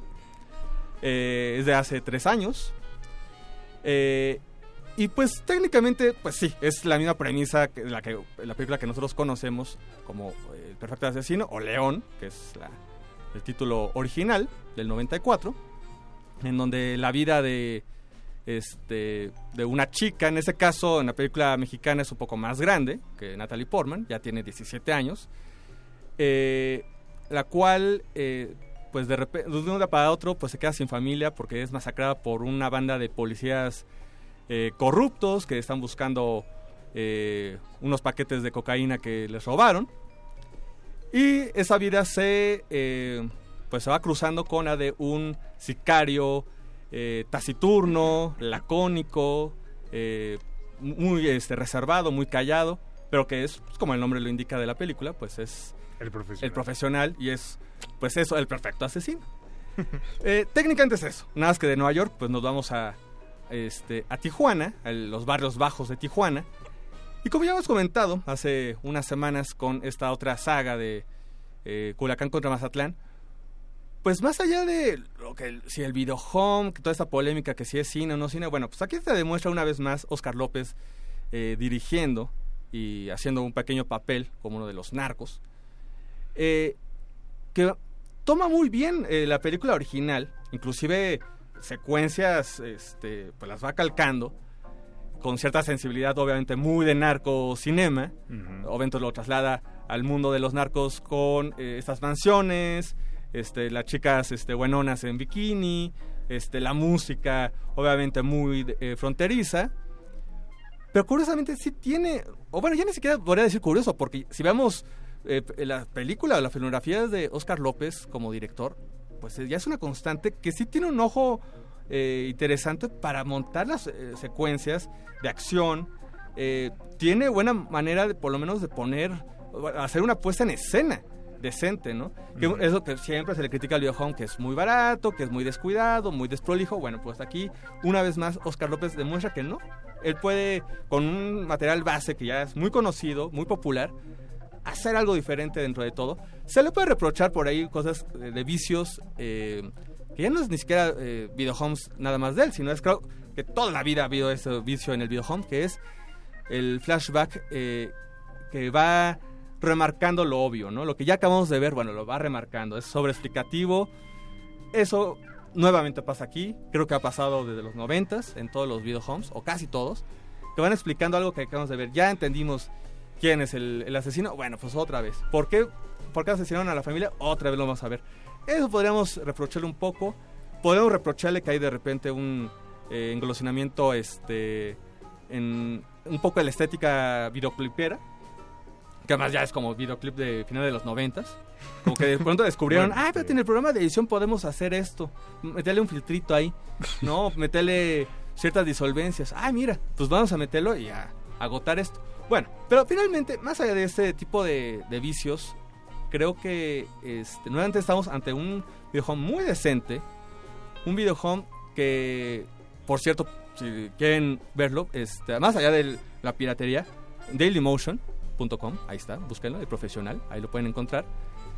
Y sí demuestra, este, más allá de este texto hace eh, recientemente que salió en Icónica, este, que casi casi comparaban el videohome de tijuanense con Bollywood, no, están muy equivocados, era una, era una comparación desproporcionada, disparatada completamente, en todos los sentidos, pero creo que de cualquier forma, lo que sí tenía razón el texto, es que hay vitalidad en el videohome tijuanense, hay una muestra, pues es el profesional, este remake de El Perfecto Asesino, este, y ya para finalizar, pues eh, curiosamente, eh, si uno revisa todavía en YouTube, pues eh, eso fue 2014, bueno, 2017 siguen haciendo, eh, no con tanta, no es una producción tan profusa, pero bueno, siguen haciendo los Brothers Films, este, pues cine, películas, películas, ya por fin entiendan, sí son películas, no son otra cosa, sí son películas, y bueno, pues ahí está la recomendación para que ya Mauricio Orduña y, y Tenga algo todos- que hacer hoy, sí, sí, Oye, sí. ¿y sale Sergio Goyri como Jean Reno o no? No, es un actor venezolano. Ah. Este, se llama Fernando Gaviria. Otra importación de Venezuela. Y- Ah, Fernando Gaviria lo conozco. Bueno, pues él es el, el, este, el Jean Reno que nos tocó. Y, No es el que nos merecemos, El que nos pues. merecemos. Que Y Gary. Oldman es precisamente uno de los hermanos. Es eh, Fabián eh, este, Solís, ¿no? Entonces... Eh, perdón, este, Oscar, eh, Fabián López, más bien. Entonces, bueno, pues ellos son los, eh, los dos protagonistas. Curiosamente aquí no hay tantos tics como Gary Oldman, aunque sí hay guiños, hay ciertos guiños, incluyendo de que le gusta la música clásica. De hecho, la secuencia de La masacre de la familia pone un cassette de, El de vals, música eh, ¿cómo es este, el vals sobre las olas. Pues así lo pone. es un guiño bastante Algo de Jaime interesante. Pero bueno, Navarijo no es este, no es el final, vamos a ir a un corte musical y regresamos. Venga, para hablar presente de Luc Besson. Lateralmente de Luc Besson. No se despeguen, recuerden que están en Derretinas y vamos a escuchar ¿Será que no me amas? de Luis Miguel, siguiendo esta línea de playa, covers y música en inglés. Recuerden que el original Y el es burro de- Van Rankin, además. No, no, sé, no No, sé. eh, ¿El No, burro Van es Rankin otro- aparece? ese es otro No, video. Estás confundiéndote, carnal. Ese es, en Ese es cuando calienta el sol. Ah, tienes Entonces, razón. Perdón, ¿Será perdón, que no me amas? El Perdón. original es de Jackson 5. Perdón. El cover es de Luis Miguel. No se despeguen, seguimos en resistencia modular.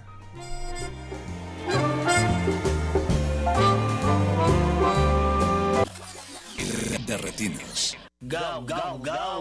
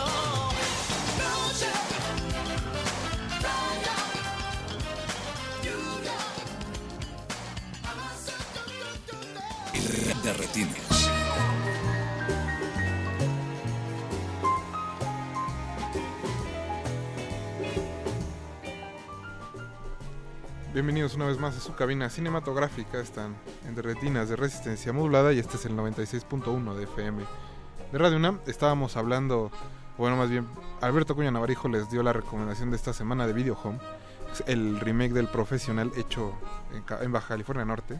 Tijuana, para ser más. En Tijuana. Exacto. Con motivo del estreno de Valerian, la nueva película del legendario director, como dice el póster. Pero es del legendario. director de El Quinto Elemento. Si puedes trabajar en la industria más de 15 años, ya te puedes dar el título de legendario, cuando menos. Pues sigue produciendo, sigue dirigiendo, produciendo, pues, pues ya. Pero bueno, Jorge, tú eres de los pocos, o más bien el único en esta mesa, hasta donde tengo entendido, que ha visto la película. Así es, Rafa. Tuve la suerte de, de acudir la semana pasada. Y nada más de ver el tráiler se ve un atasque visual ahí bastante, bastante recargado. Sí, pero fíjate que a pesar de eso, no podría decir que la película es completamente abigarrada. Creo que tiene sí momentos en los que está muy saturada y creo que la gente que ya ha podido ver el tráiler se puede dar cuenta de que esta, eh, esta película está particularmente fuerte en el aspecto visual. Quizá no sea un estilo que sea eh, muy atractivo para mucha gente que pudiera eh, pensar que eh, es demasiado, que está exagerado, pero sin embargo creo que la, la inventiva en cuanto a la- al diseño de producción, en cuanto al vestuario, eh, pues sí es algo que de entrada ya es eh, mucho, muy... que se agradece frente a la sobriedad que suele poblar, por ejemplo, las grandes franquicias que tienen una imagen eh, tanto visual, eh, bueno, una imagen eh, en cuanto a producción, en cuanto a vestuario, en cuanto a caracterización, es muy estandarizada. Muy predecible. Exacto, y predecible y generalmente que tiende hacia lo gris y lo neutral. Aquí la gran ventaja de tener a un cineasta polarizante y tan eh, que generalmente suele aturdir más que eh, entablar diálogos con su audiencia como lo es eh, Luc Besson, pues obviamente tiene como eh, esa parte, ¿no? Se gasta realmente como el mismo presupuesto que otras grandes superproducciones. Es igual de entretenida, tiene como base todas estas películas eh, de los ochentas como eh, esta película con Kathleen Turner y Michael Douglas, la de La leyenda del Nilo, este, los dos bribones. Dos bribones a la Esmeralda perdida. ¿no? Y eh, también, eh, obviamente, Indiana Jones, el cine de aventuras, eh, Star Wars. O sea, obviamente es multireferencial también. Y está basada en unos, eh, en unos cómics de dos este, escritores franceses. Y obviamente Luc Besson está rescatando como toda esta parte. También es importante mencionar que es una producción eh, independiente porque no hay un gran estudio respaldando o poniendo la gran el, digamos la gran parte La del marmaja. capital. Exacto la marmaja. No le están no le están poniendo los grandes estudios realmente le están entrando al quite un grupo de inversionistas privados. Y hasta ahorita la apuesta pues no ha sido del todo eh, favorable cuando menos en Estados Unidos. Están esperando resultados de las demás taquillas del mundo. Creo que en México eh, difícilmente va a haber una respuesta como la que se está esperando, porque bueno, no mucha gente ubica a Luc Besson, mucha gente ha visto el quinto elemento, pero no ubica a Luc Besson, y creo que el éxito más reciente o más sonado que ha tenido Luc Besson aquí en México pues fue Lucy, eh, una película también que en lo particular a mí me, me gusta bastante, a pesar de que es una película profundamente estúpida sobre gente muy, muy brillante. muy inteligente, Muy ¿cierto? inteligente. Pero bueno, más allá de esa, sí ha habido cierta constancia en. Igual no los taquillazos, pero por lo menos la gente ubica el, el cine de Luc Besson, ¿no? Sí, eh, te digo, si le dices, si hablas de León, el profesional, lo acabas de hacer, o este, el quinto elemento, la gente dice, ah, claro, sí. Hasta vi". Nikita, ¿no? Hasta Nikita, ah, la fam Nikita, claro. Entonces, ya cuando menos hay cierto reconocimiento del nombre de Luc Besson. Y por lo menos también en cuestión de producción, ¿no? El caso de Taxi, Distrito 13, todo eso, por lo menos, bueno, el mismo caso de Transportador, Eh, ¿no? Sí, está un poquito más especializado, Alberto. Pero, Pero pues se- está. presenta como un transportador producido por Luc Sí, sí, sí. Igual Taken lo presentaban así. Sí, ¿qué pasó? Híjole. ¿Y fueron éxitos? Pero bueno, pues ahí está el comentario atinado de Jorge Javier Negrete. Ahí está. Vean Faltó el primero, sonidito. vean primero El Profesional. Claro. En su remake tijuanense. Y vayan Luego. Valerian. A ver, Valerian, vale la pena. Nosotros vamos a ir con nuestros amigos de la Filmoteca de la UNAM. Los fotogramas son piezas de arqueología recientes que merecen nuestro cuidado, estudio y restauración. Filmoteca UNAM.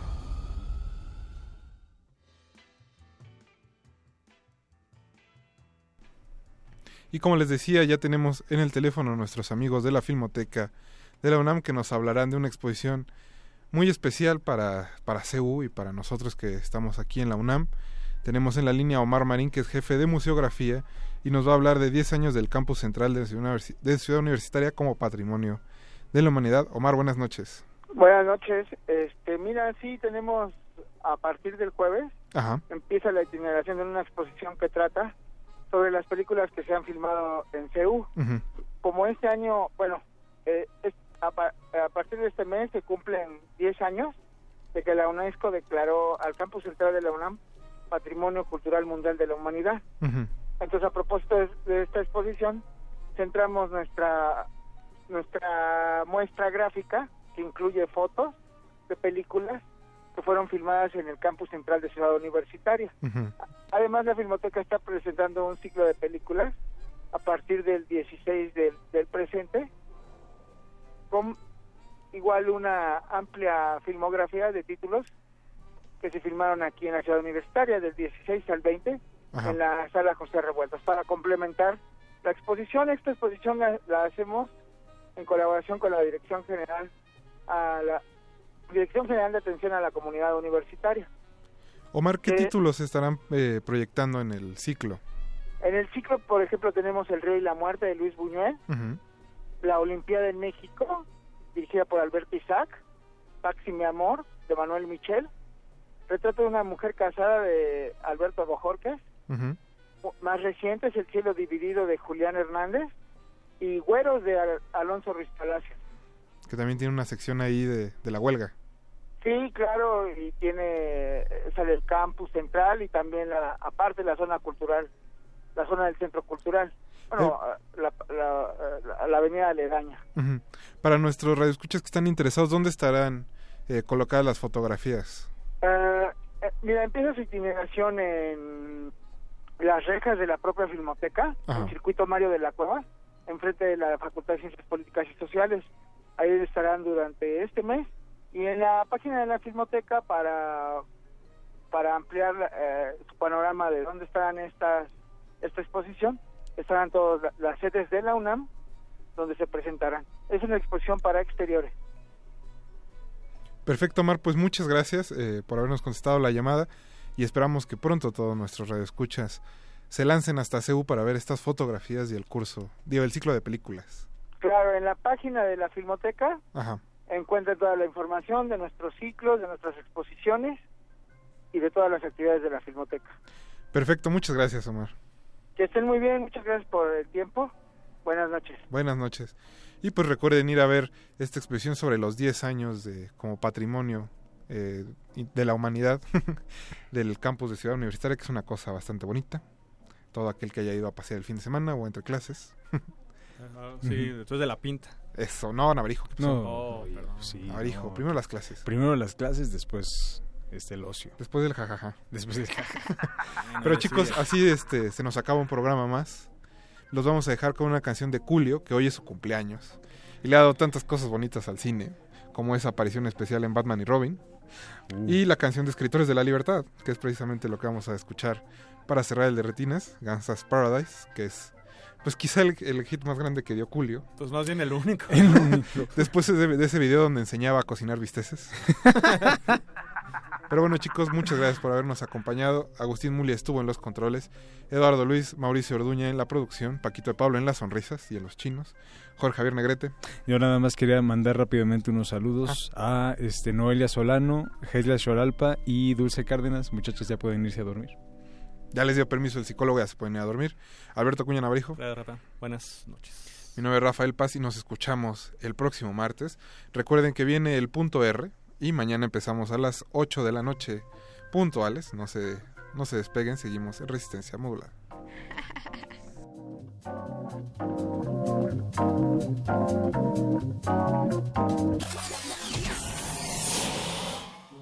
Ningún locutor fue dañado durante la filmación y reproducción de este programa. Cualquier parecido con la realidad es un atentado a la ficción. Consulta cartelera para próximas funciones.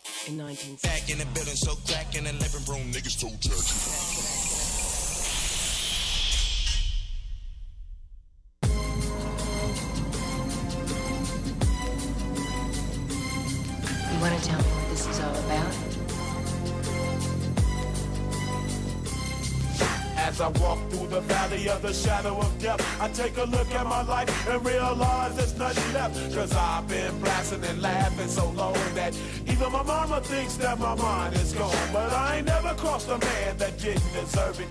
Me be treated like a punk, you know that's unheard of. You better watch how you're talking and where you're walking, or you and your homies might be lying in chalk. I really hate the trip, but I gotta low. As they croak, I see myself in the pistol smoke. Fool, I'm the kind of G little homies wanna be like on my knees in the night, saying prayers in the street light.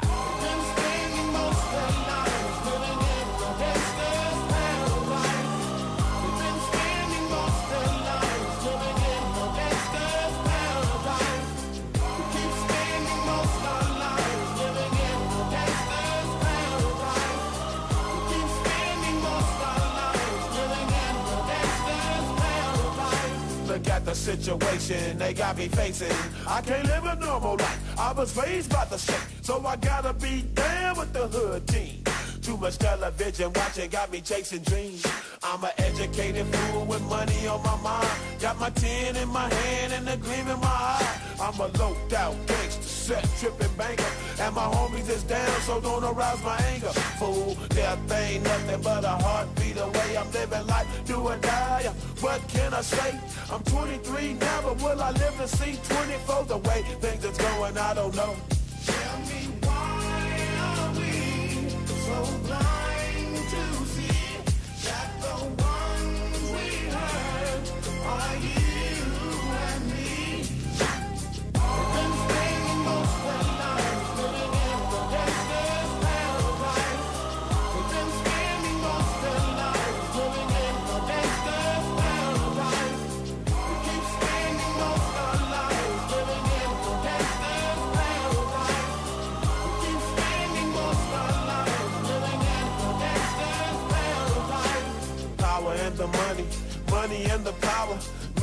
after minute, hour after hour, everybody's running, but half of them ain't looking what's going on in the kitchen. But I don't know what's cooking. They say I got to learn, but nobody's here to teach me. If they can't understand it, how can they reach me? I guess they can't, I guess they won't, I guess they front. That's why I know my life is out of luck, fool.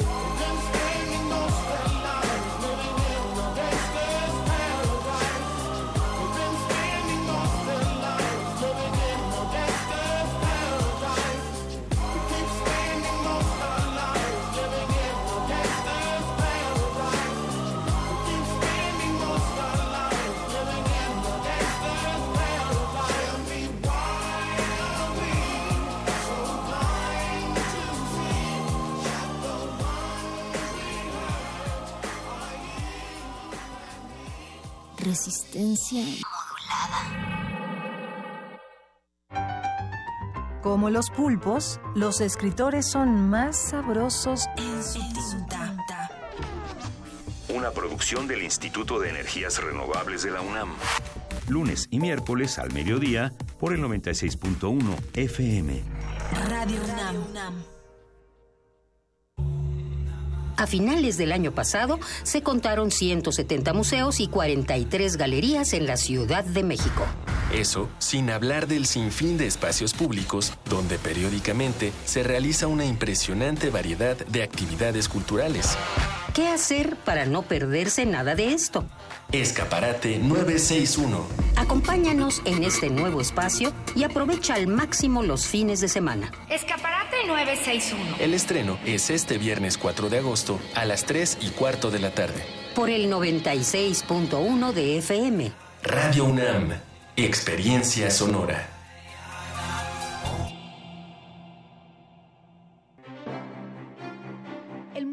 Arte Carrillo Gil abre sus puertas a una muestra histórica, Orozco y los Teules, que recrea la exposición de 1947 del pintor y muralista José Clemente Orozco sobre la ocupación española de lo que hoy es México y que se montó en el Colegio Nacional. 43 de las 60 pinturas, dibujos y acuarelas que se exhibieron entonces están hoy en la muestra. El Museo de Arte Carrillo Gil se encuentra en Avenida Revolución 1500, San Ángel.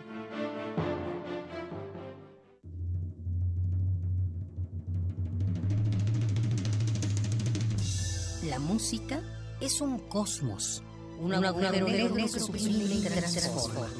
Es donde las almas convergen y reencarnan.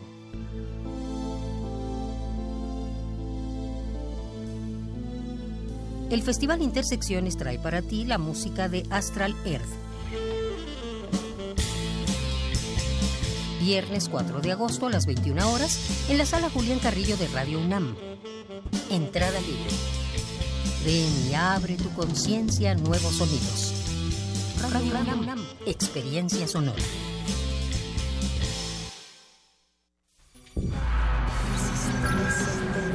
Resistencia modulada.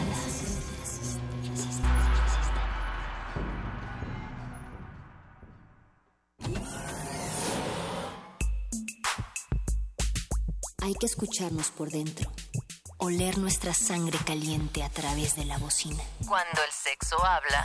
Hay que responder.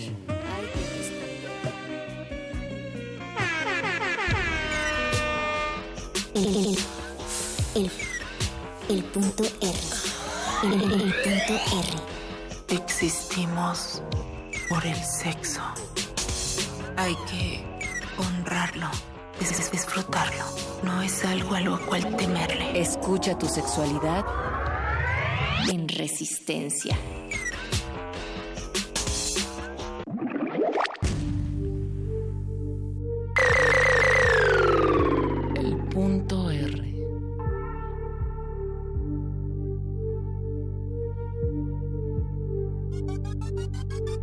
Las vanguardias artísticas, conocidas como ismos, revolucionaron la forma de concebir el arte en el siglo XX. Cada ismo corresponde a una ideología y una concepción del mundo que, sin saberlo, sería destruida por otro ismo con el pasar del tiempo. En el cubismo ya no existe un punto de vista único. El dadaísmo cuestiona la objetividad. ¿El feminismo es una postura política que puede relacionarse con el arte? ¿Es una corriente? Es una idea, ¿Es separatista? es inclusivo, Si el género atraviesa nuestra existencia, ¿cómo influyen este en las obras que creamos? en cómo nos relacionamos y en el arte, esto es el punto R. Punto R.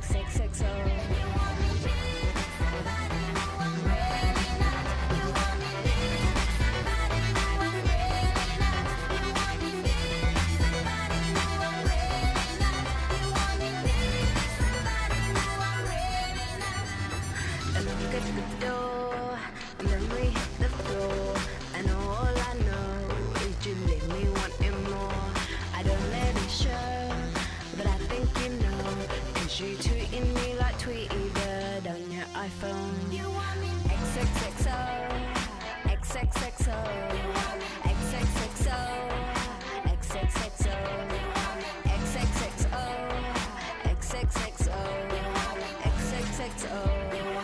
XXXO,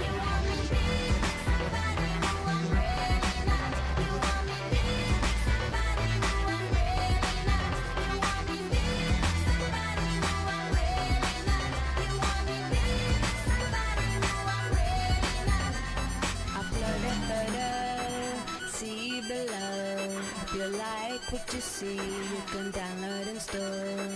We can find ways to spam what you know. I can be the actress, you be Tarantino. XXXO, XXXO,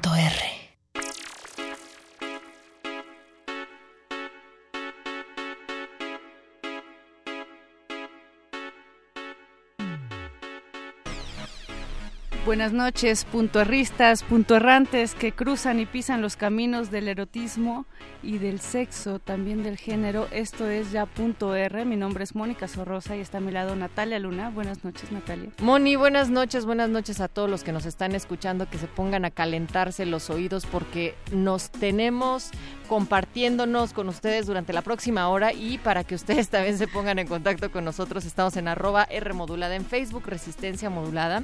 Eh, del otro lado del cristal en la producción se encuentra el Goldo Luis, Paco de Pablo, el señor Agustín Mulia.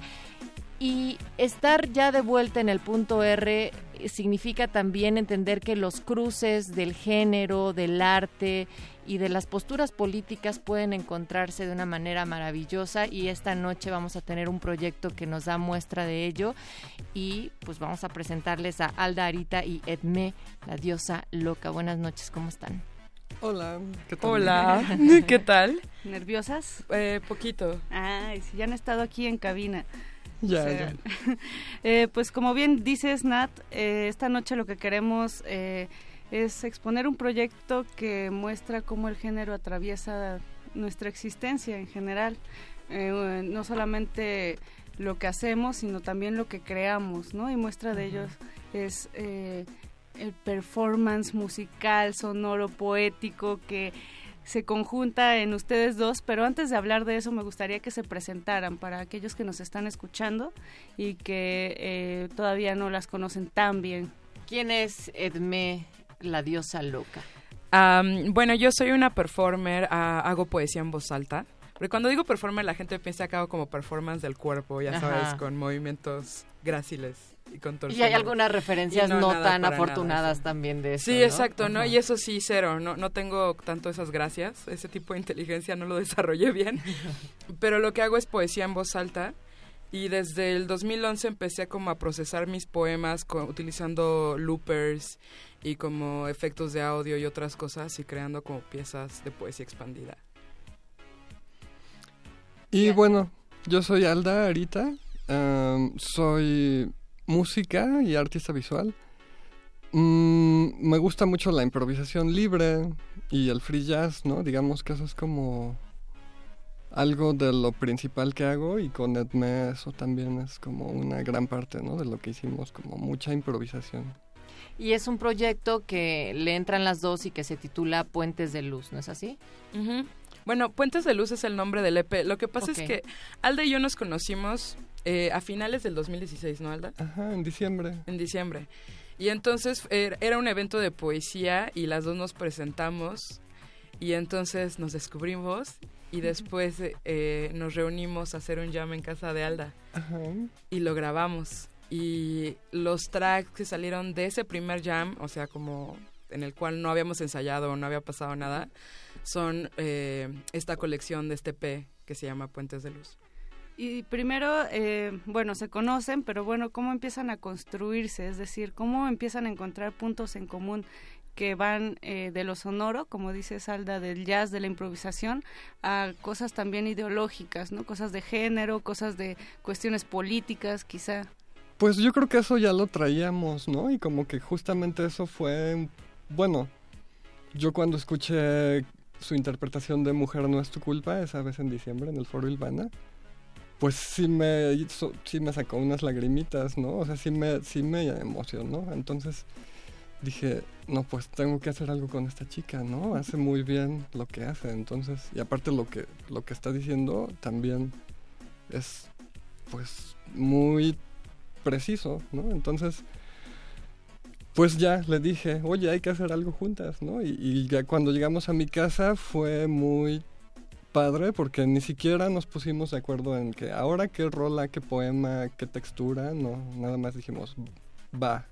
Y empezábamos y empezábamos y terminábamos cuando terminaba, ¿no? O sea, fue todo muy pues mágico, digamos, ¿no? Una conexión, ¿no?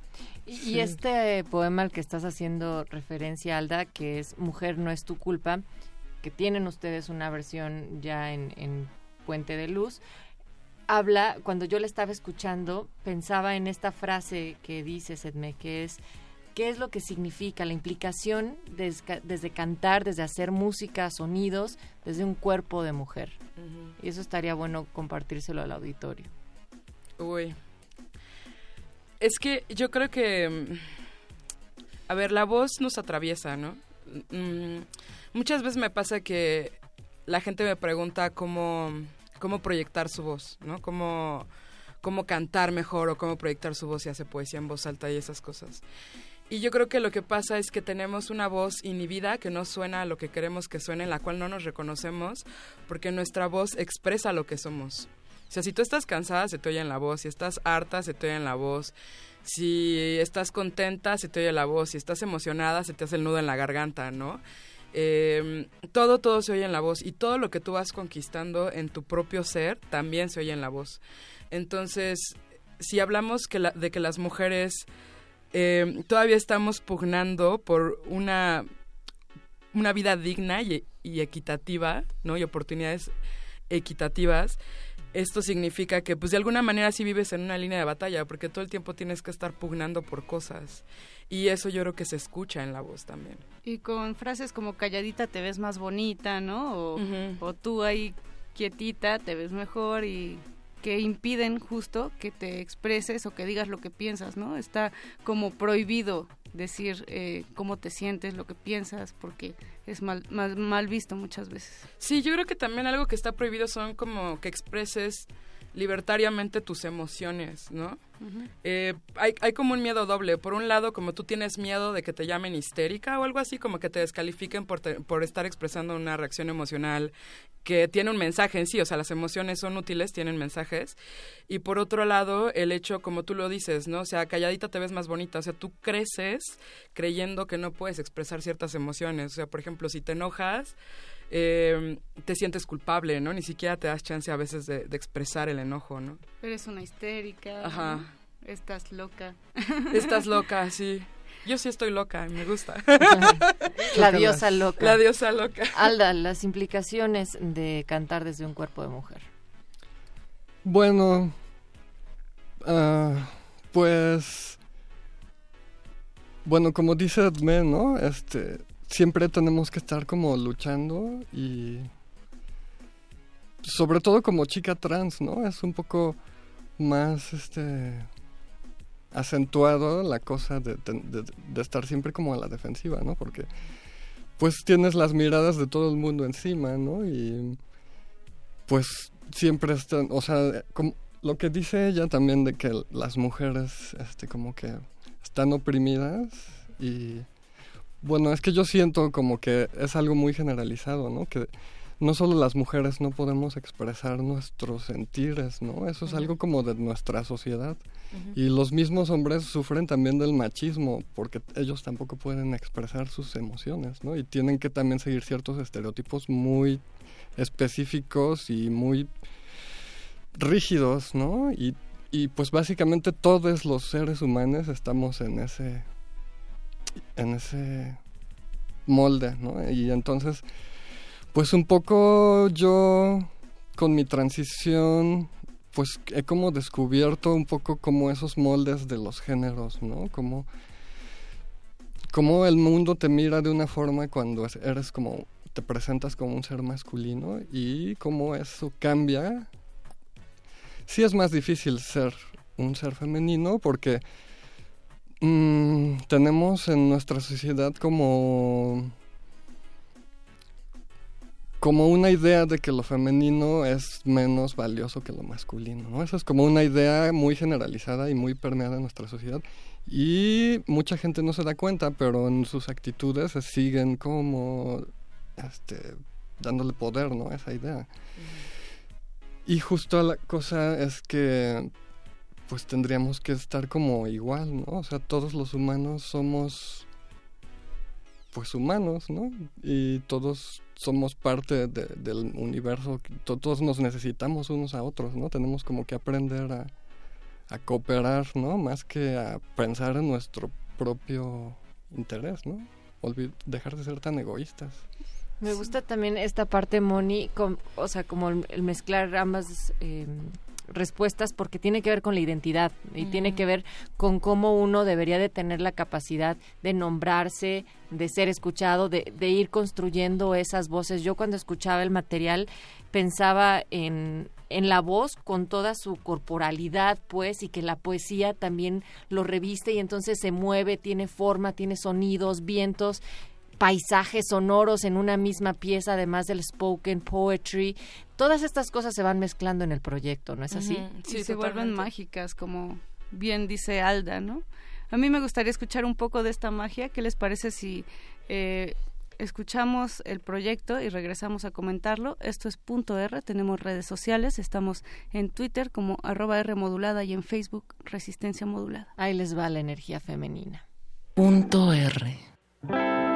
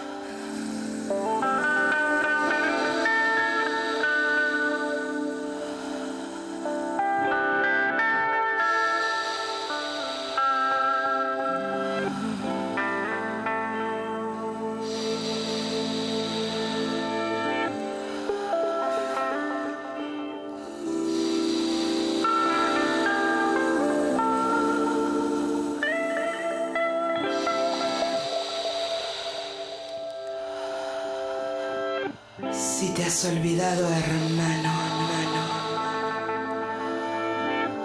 del silencio que humaniza y neutraliza distorsiones mentales.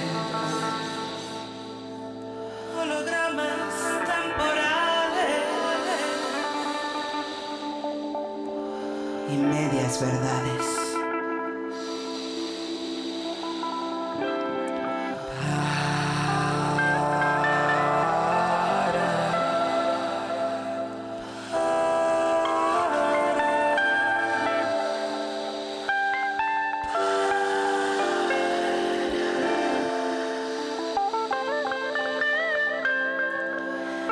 Si te has encontrado, hermana, hermana, buscando la calma, calma, bien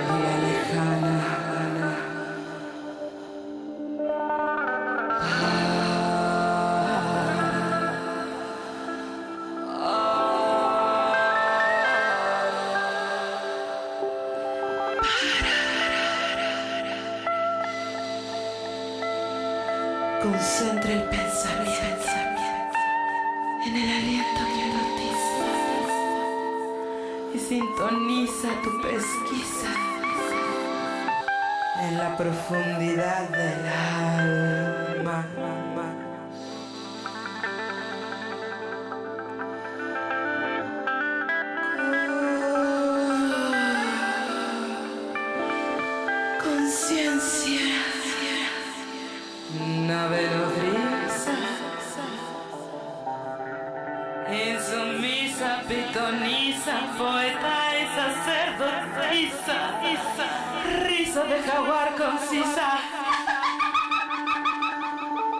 Hermana, escucha mi consejo.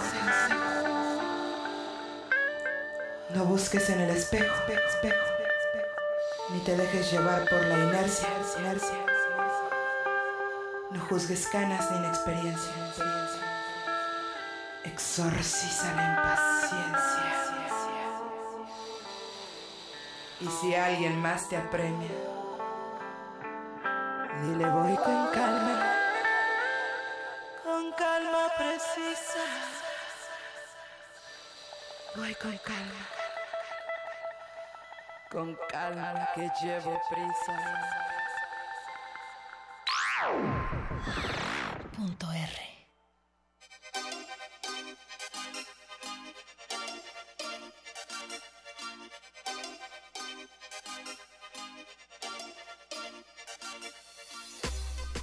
A eso suena el proyecto de Alda Arita y Edmed, la diosa loca, que en el punto R. Recuerden que nos pueden escribir en arroba R modulada, Facebook Resistencia Modulada. Este es el punto R. Mónica Sorrosa, decía Natalia yo esa energía femenina que también se disgrega a través de esas ondas sonoras. Así es, y esa voz que sale, pues, bien dentro de Esme y que se expande, eh, pues llega, llega al, no sé, a las mentes, a los corazones. Cuéntanos un poco de esta pieza que acabamos de escuchar, Esme, que se llama eh, Con Calma. Calma, Calma. calma. Sí, eh, en realidad lo que les estaba contando fuera del aire es que fue casi un poema por encargo, porque hay una serie de sesiones de poesía en voz alta que se llaman Slammers México. Y entonces invitan a diferentes slameros, es decir, personas que participan en slams, que son torneos de poesía hablada, en el que cada concursante tiene tres minutos, su poema de creación propia, su cuerpo y su voz para interpretarlo. Y entonces en este formato de Slammers de México no, no se compite, ¿no? Porque en los slams sí es un torneo, hay jueces, hay calificaciones, y en este no se compite, nada más como una exhibición de poesía en voz alta. Y hasta la temporada pasada eh, te pedía a la organización que fueras a presentar dos poemas y uno tenía que tratar sobre el slam mexicano y el otro tenía que tratar sobre... Era como un ejercicio de habilidad, tenías que utilizar un refrán que te- de una lista que te proponían y crear como un poema en spoken word a partir de ahí. Y entonces, este, pues yo me estaba quebrando la cabeza tratando de pensar qué, qué decir y que no fuera así como súper lugar común, porque al ser un refrán, pues es muy fácil de repente irse como... Y así fue como salió este, este texto, pero después me gustó y pues ya lo he estado haciendo más. Lo has estado practicando y sobre todo se complementa muy bien con las guitarras eh, psicodélicas, Alda, porque esta es parte de pues improvisación total, ¿no? Nunca se Ujú. ponen de acuerdo, nunca hay eh, más que quizá algunas miradas.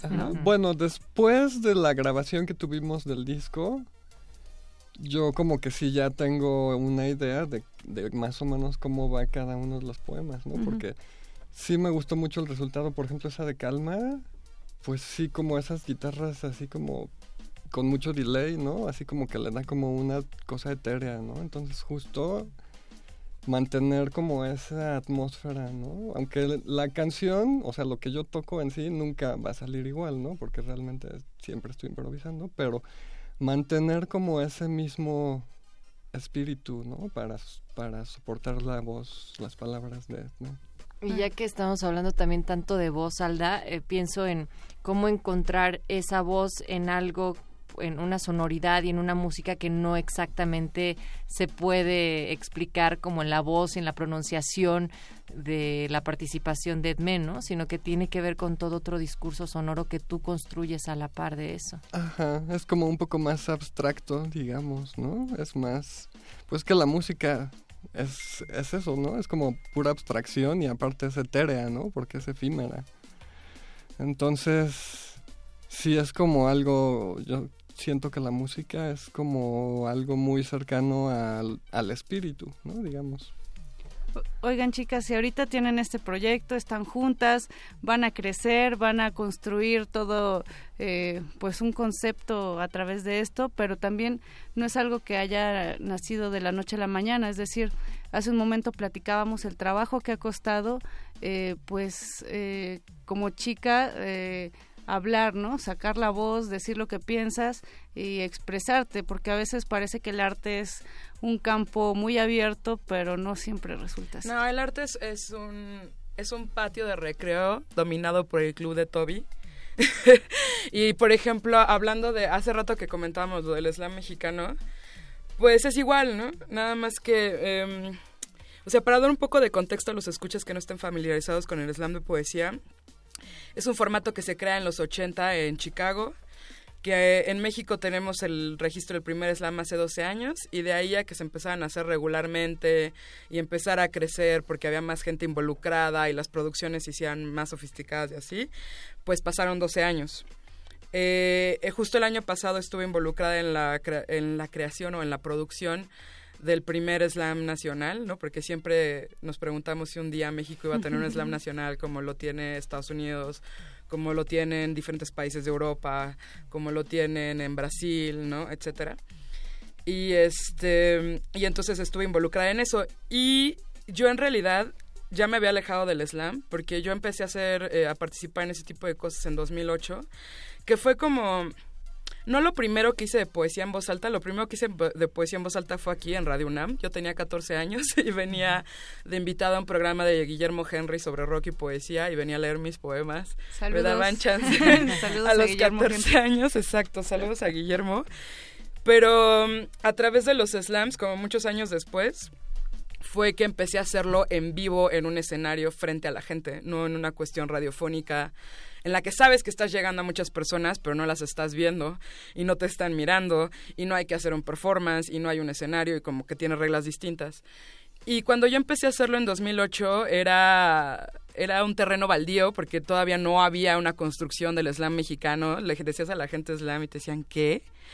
Y por otro lado no había Pensaban prácticamente el slam de el slam de donde se pegan, es "Sco, sco, sco, sco", ¿no?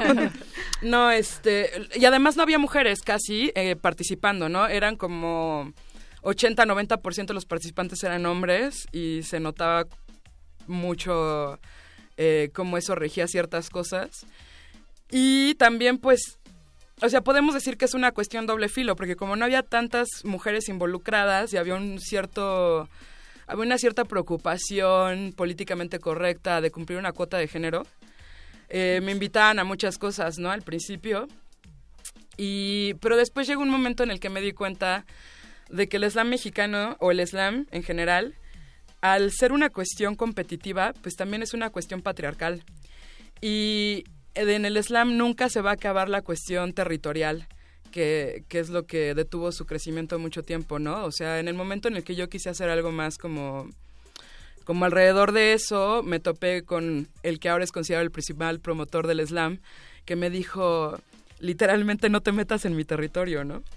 Y eh, yo me di cuenta de eso como muy tempranamente y me alejé del slam porque además al mismo tiempo a mí se me abrieron como puertas en el campo musical y entonces fue que empecé también a hacer como estas cuestiones de poesía expandida con loops y con demás cosas que no entraban en un slam.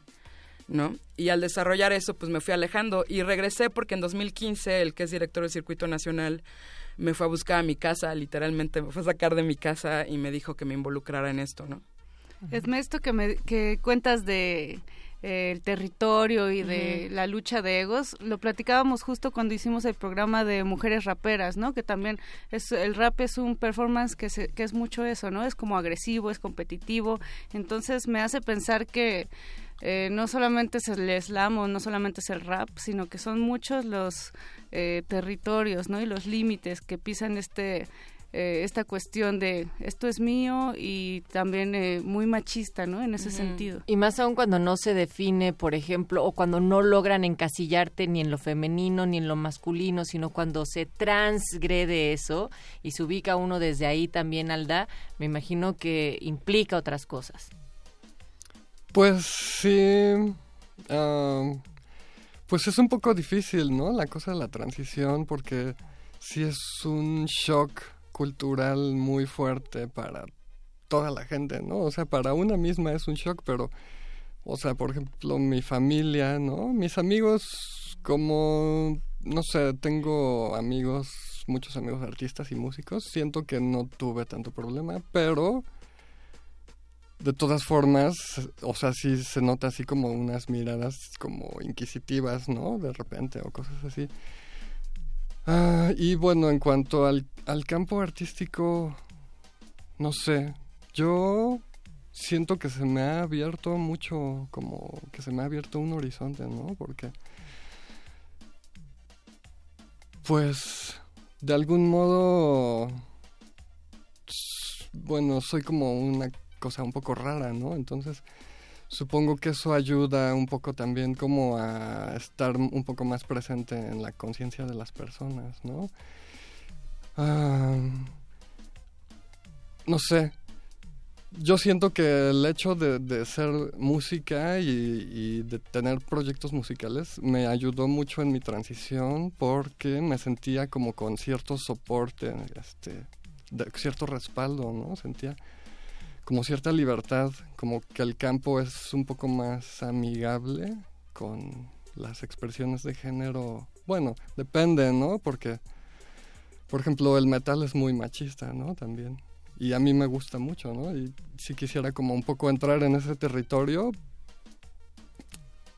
a ver, ¿no? A ver cómo nos va. Me gusta, me gusta eh, todo esto que están comentando porque es como decía Natalia en un en un- hace un, un rato, cuestión de identidad, ¿no? De cómo nos vamos construyendo como mujeres. Algunas veces lo decidimos, otras veces eh, es impuesto, ¿no? Entonces, cómo afrontamos también estas cosas y cómo mujer no es tu culpa. Uno de los tracks que más nos gusta, eh, vamos a escuchar y lo comentamos. Esto es punto R. Punto R.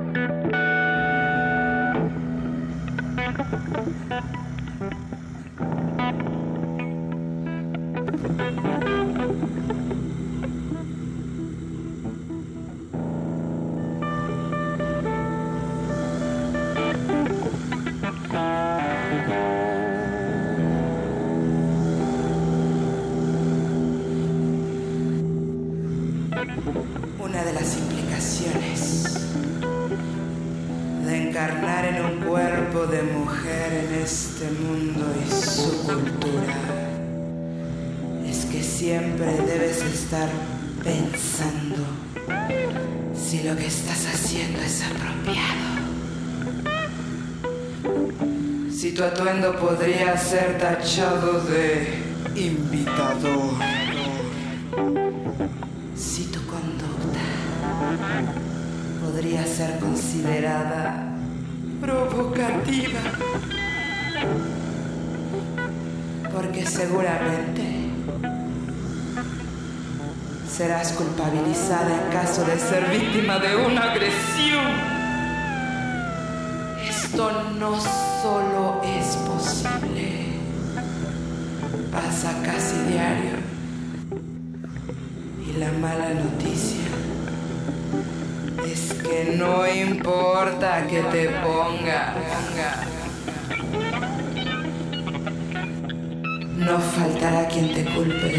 propia desgracia. Pero mujer, si alguien te agrede no es tu culpa, sino la del agresor y de su ignorancia.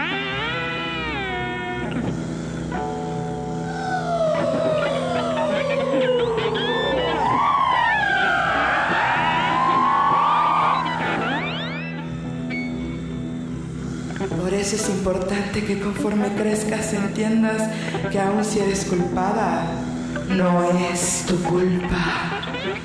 Si alguien te molesta, te mira con lascivia, te cosifica e insulta, no es tu culpa. Si alguien toca tu cuerpo como si fueras propiedad pública, como se toca un poste de la calle, un pasamanos o los botones de un elevador, no es tu culpa. Ahora, si tuvieras que cargar con la responsabilidad de ser acosada, molestada, abusada, asesinada por tu sexo, tus rasgos, tu raza, tus gustos, preferencias, afectos y vulnerabilidad. Aun si te traicionan y abusan tu confianza, aún entonces no es tu culpa. Así que camina orgullosa por el mundo porque aun si no pudieras vivir lo suficiente para entenderlo, la mujer salvaje dentro de ti que todas somos se regocijará. Si cruzas por la humillación con la convicción de tu inocencia, sabe que aunque te sientas humillada e impotente, esto sí hace una diferencia porque si tú crees en ti, entonces puedes encarnar ese conocimiento en este ignorante mundo tridimensional y compartirlo con quienes te rodean. Y si lo experimentamos juntos, entonces algo puede cambiar, cambiar. Eso hace la diferencia y es la razón por la que estamos aquí, aquí, como impulsos tras las fluctuaciones históricas, históricas, en esta experiencia de realidad dura.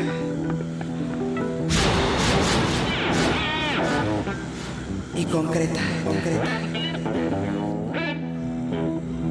Así que mujer camina orgullosa, sabe que no es tu culpa y si ardes o pereces en el intento, recuerda que eres amada y maravillosa. No una cosa, cosa, pues el ser trasciende la materia. Sabe que aun si ahora este cuerpo parece real, real, hay un abanico de posibles realidades más allá de él, a las que tú, tú, tú y yo, yo, yo estamos conectadas. Y mujer, la verdad es que ser lo que sea será provocativo. Porque en este momento de la historia las mujeres no tenemos del todo permitido ser quienes somos.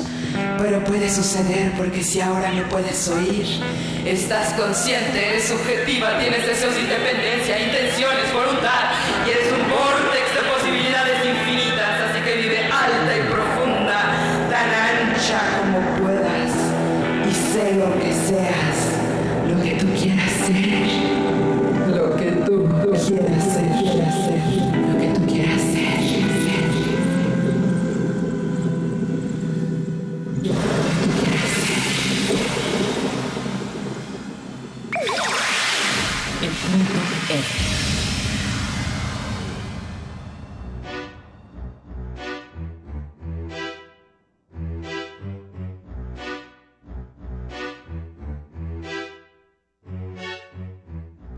Esto que escuchamos se titula Mujer no es tu culpa y el track dice, en este momento de la historia, las mujeres no tenemos permitidos ser quien somos. Edme, existe incluso una revictimización de las mujeres cuando hay estas situaciones de violencia. Sí, totalmente. Sí, em, esto salió porque yo en el año pasado, 2016, a principios de año, estaba tomando un taller con Eve Rosell, que tiene una fantástica... eh, Ella sigue la técnica de, de Hart, Roy Hart. Y entonces tiene toda una ideología y una ética alrededor de la voz y a mí me encanta y había esperado mucho para volver a tomar un taller con ella y fui. Y el taller en el que yo estaba fue un grupo que terminó siendo de puras mujeres, ¿no? Entonces como se creó una química muy particular, no fue algo planeado, pero daba mucha libertad a hablar de muchas cosas sin sentir que iba a haber como necesidad de presentar los argumentos, ¿no? Eh, discutir, lo que decíamos hace rato, ¿no? Eh, defender el punto, etcétera, el territorio, lo que sea. Entonces es- fue un grupo muy acogedor y en algún momento a mí me empezó a hacer crisis. Digo, no es que me guste, a todos nos pasa esta cuestión del acoso callejero, pero me empezó a hacer crisis como justo en ese momento y en ese taller y con todo lo que empezábamos a platicar entre todas. Porque es muy curioso, conforme va pasando el proceso del taller, que son tres meses, y vas haciendo muchos ejercicios para liberar tu voz, también te vuelves capaz de expresar muchas cosas que antes no podías decir. Y eh, empezaron a salir muchos esos temas, ¿no? Los temas sobre violencia y sobre acoso callejero.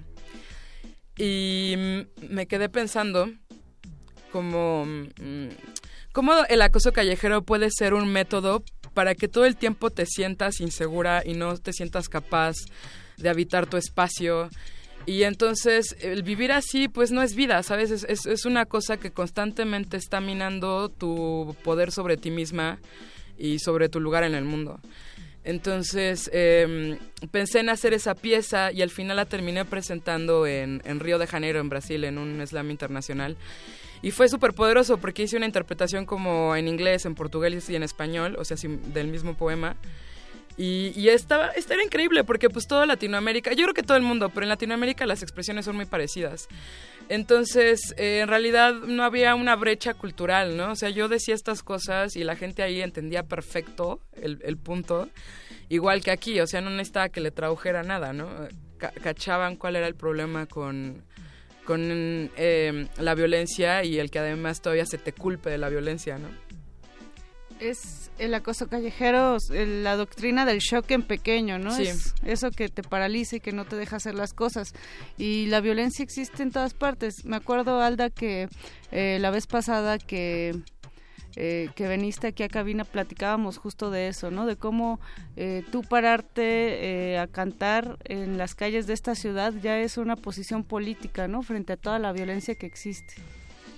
Sí, bueno, ha sido mi una, una forma de sobrevivir, pero al mismo tiempo me gusta esa parte, ¿no? O- porque pues estoy presentándome ante la gente que no está acostumbrada al mundo trans y les estoy presentando algo que hago que pues es, es de calidad, ¿no? Digamos, y, y no están, no es, no es parte del estereotipo, ¿no? De la chica trans, o sea, como que mucha gente sí, pues me siguen, mucha gente me sigue mirando así con extrañeza o con, con este, ¿cómo se dice? Con odio, ¿no? También hay muchas miradas así, pero hay mucha gente, creo que cuando salgo a tocar es más la gente así como que se acerca y me dice cosas lindas, ¿no? Y, pues hasta he conocido personas agradables, me he hecho am- amiga de algunas personas de esa forma, ¿no?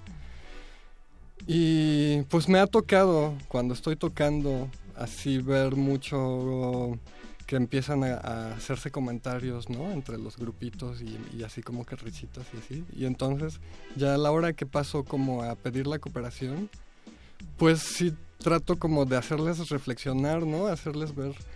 Una vez me tocaron unos niños que se estaban burlando de mí así, pero pues descaradamente, ¿no? Y los papás no se daban cuenta, o sea, los papás es muy raro porque pasa como mucho eso, ¿no? Como que los papás están en su pedo y los niños hacen cosas y, y los papás ni se dan cuenta, ¿no? Entonces, pues les dije a los señores, oiga, pero es, no es agradable que, que el niño se esté burlando de una así, de esa manera, ¿no? Y al principio se molestaron y luego terminaron pidiéndome disculpas porque el niño reconoció, ¿no? Y no sé, eso me hizo sentir bien porque pues creo que ese niño pues como que ya va a tener una referencia diferente, ¿no? Y, y pues supongo que tendrá que aprender a respetar como a, las personas en general, ¿no? Yo digo que todas las personas somos humanos y todos vivimos en el mismo planeta y deberíamos aprender a estar juntos. Así es algo difícil de eh, difícil y también incoherente eh, porque finalmente la diversidad está ahí, siempre ha existido. No sé en qué momento se nos dijo que los estereotipos son de determinada manera, Ujú. toda la influencia mediática también que tenemos, ¿no? Ahora, entonces me parece increíble que eh, tengas esta posición, ¿no? De no ser el, el estereotipo eh, de que así debes ser, así debes de vestir y así debes de actuar. Pero además el entender que las mujeres y las les personas pueden construirse de la manera en la que quieran y estaría increíble, vamos a escuchar algo que precisamente escribió Eduardo Galeano titulado La mujer sin miedo, así tendríamos que estar. Punto R. Hay criminales que proclaman tan campantes, la maté porque era mía. Así nomás, como si fuera cosa de sentido común y justo de toda justicia el derecho de propiedad privada que hace al hombre dueño de la mujer. Pero ninguno, ninguno, ni el más macho de los supermachos tiene la valentía de confesar, la maté por miedo. Porque al fin y al cabo, el miedo de la mujer a la violencia del hombre es el espejo del miedo del hombre a la mujer sin miedo.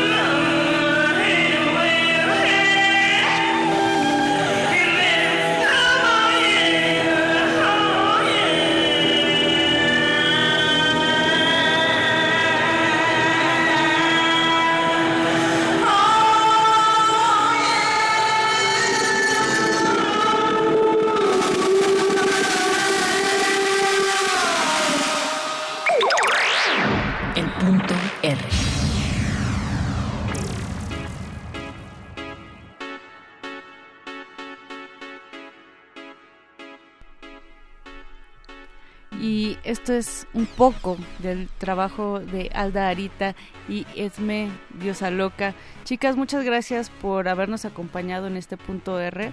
Queremos saber eh, en dónde podemos encontrar su trabajo, porque vamos a regalar un libro a través de redes sociales.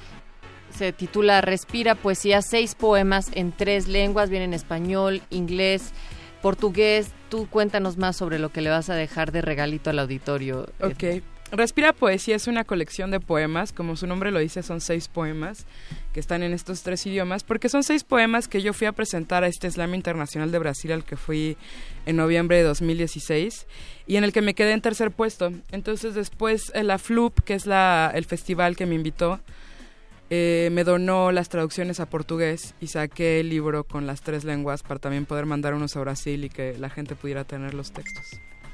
Y esto, bueno, eh, también forma parte de lo que hemos estado escuchando, es decir, ya el Sí. proyecto en, en el primer, eh, la- al menos la primera producción que se titula Puentes de Luz, en la que colaboras con Aldarita, pues retoman varios de estos textos y es parte de lo que escuchábamos. ¿no? Exactamente, sí. Por ejemplo, Mujer no es tu culpa viene ahí, etcétera. Sí, hay varios, hay varios tracks.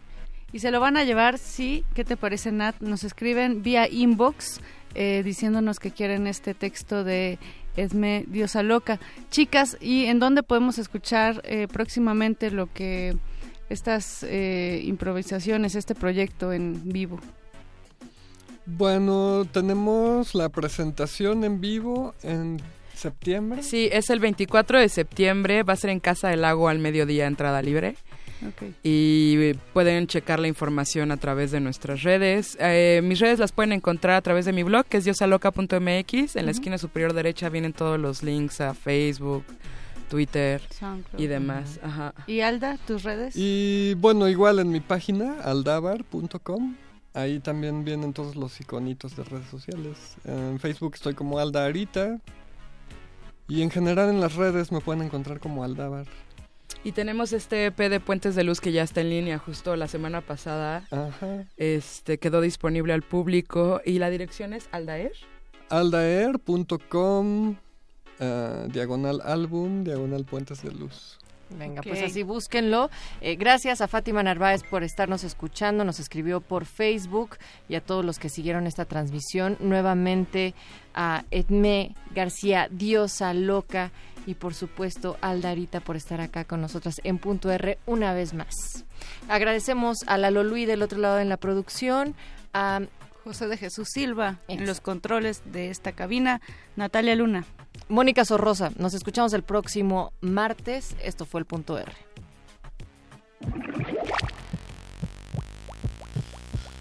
La estimulación sonora ha sido eficiente.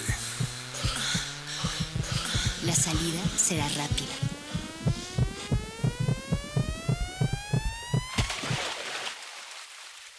Vuelve cuando quieras volver a escucharte. El punto R.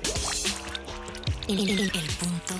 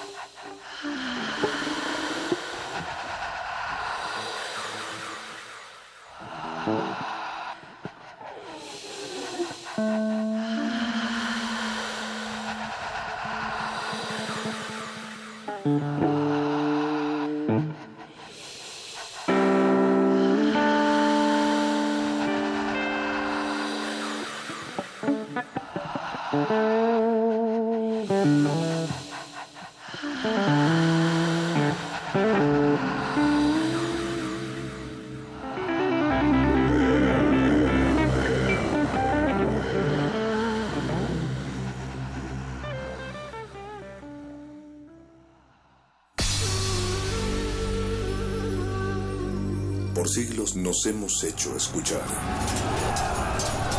Nacimos como parte de esa inmensa mayoría.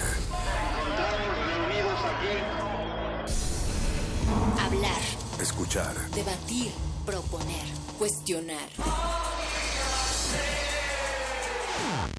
Está en nuestra naturaleza.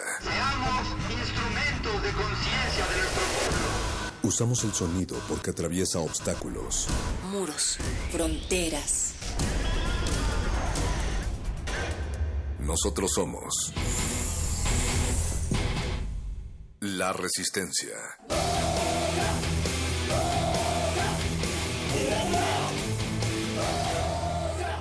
Resistencia modulada.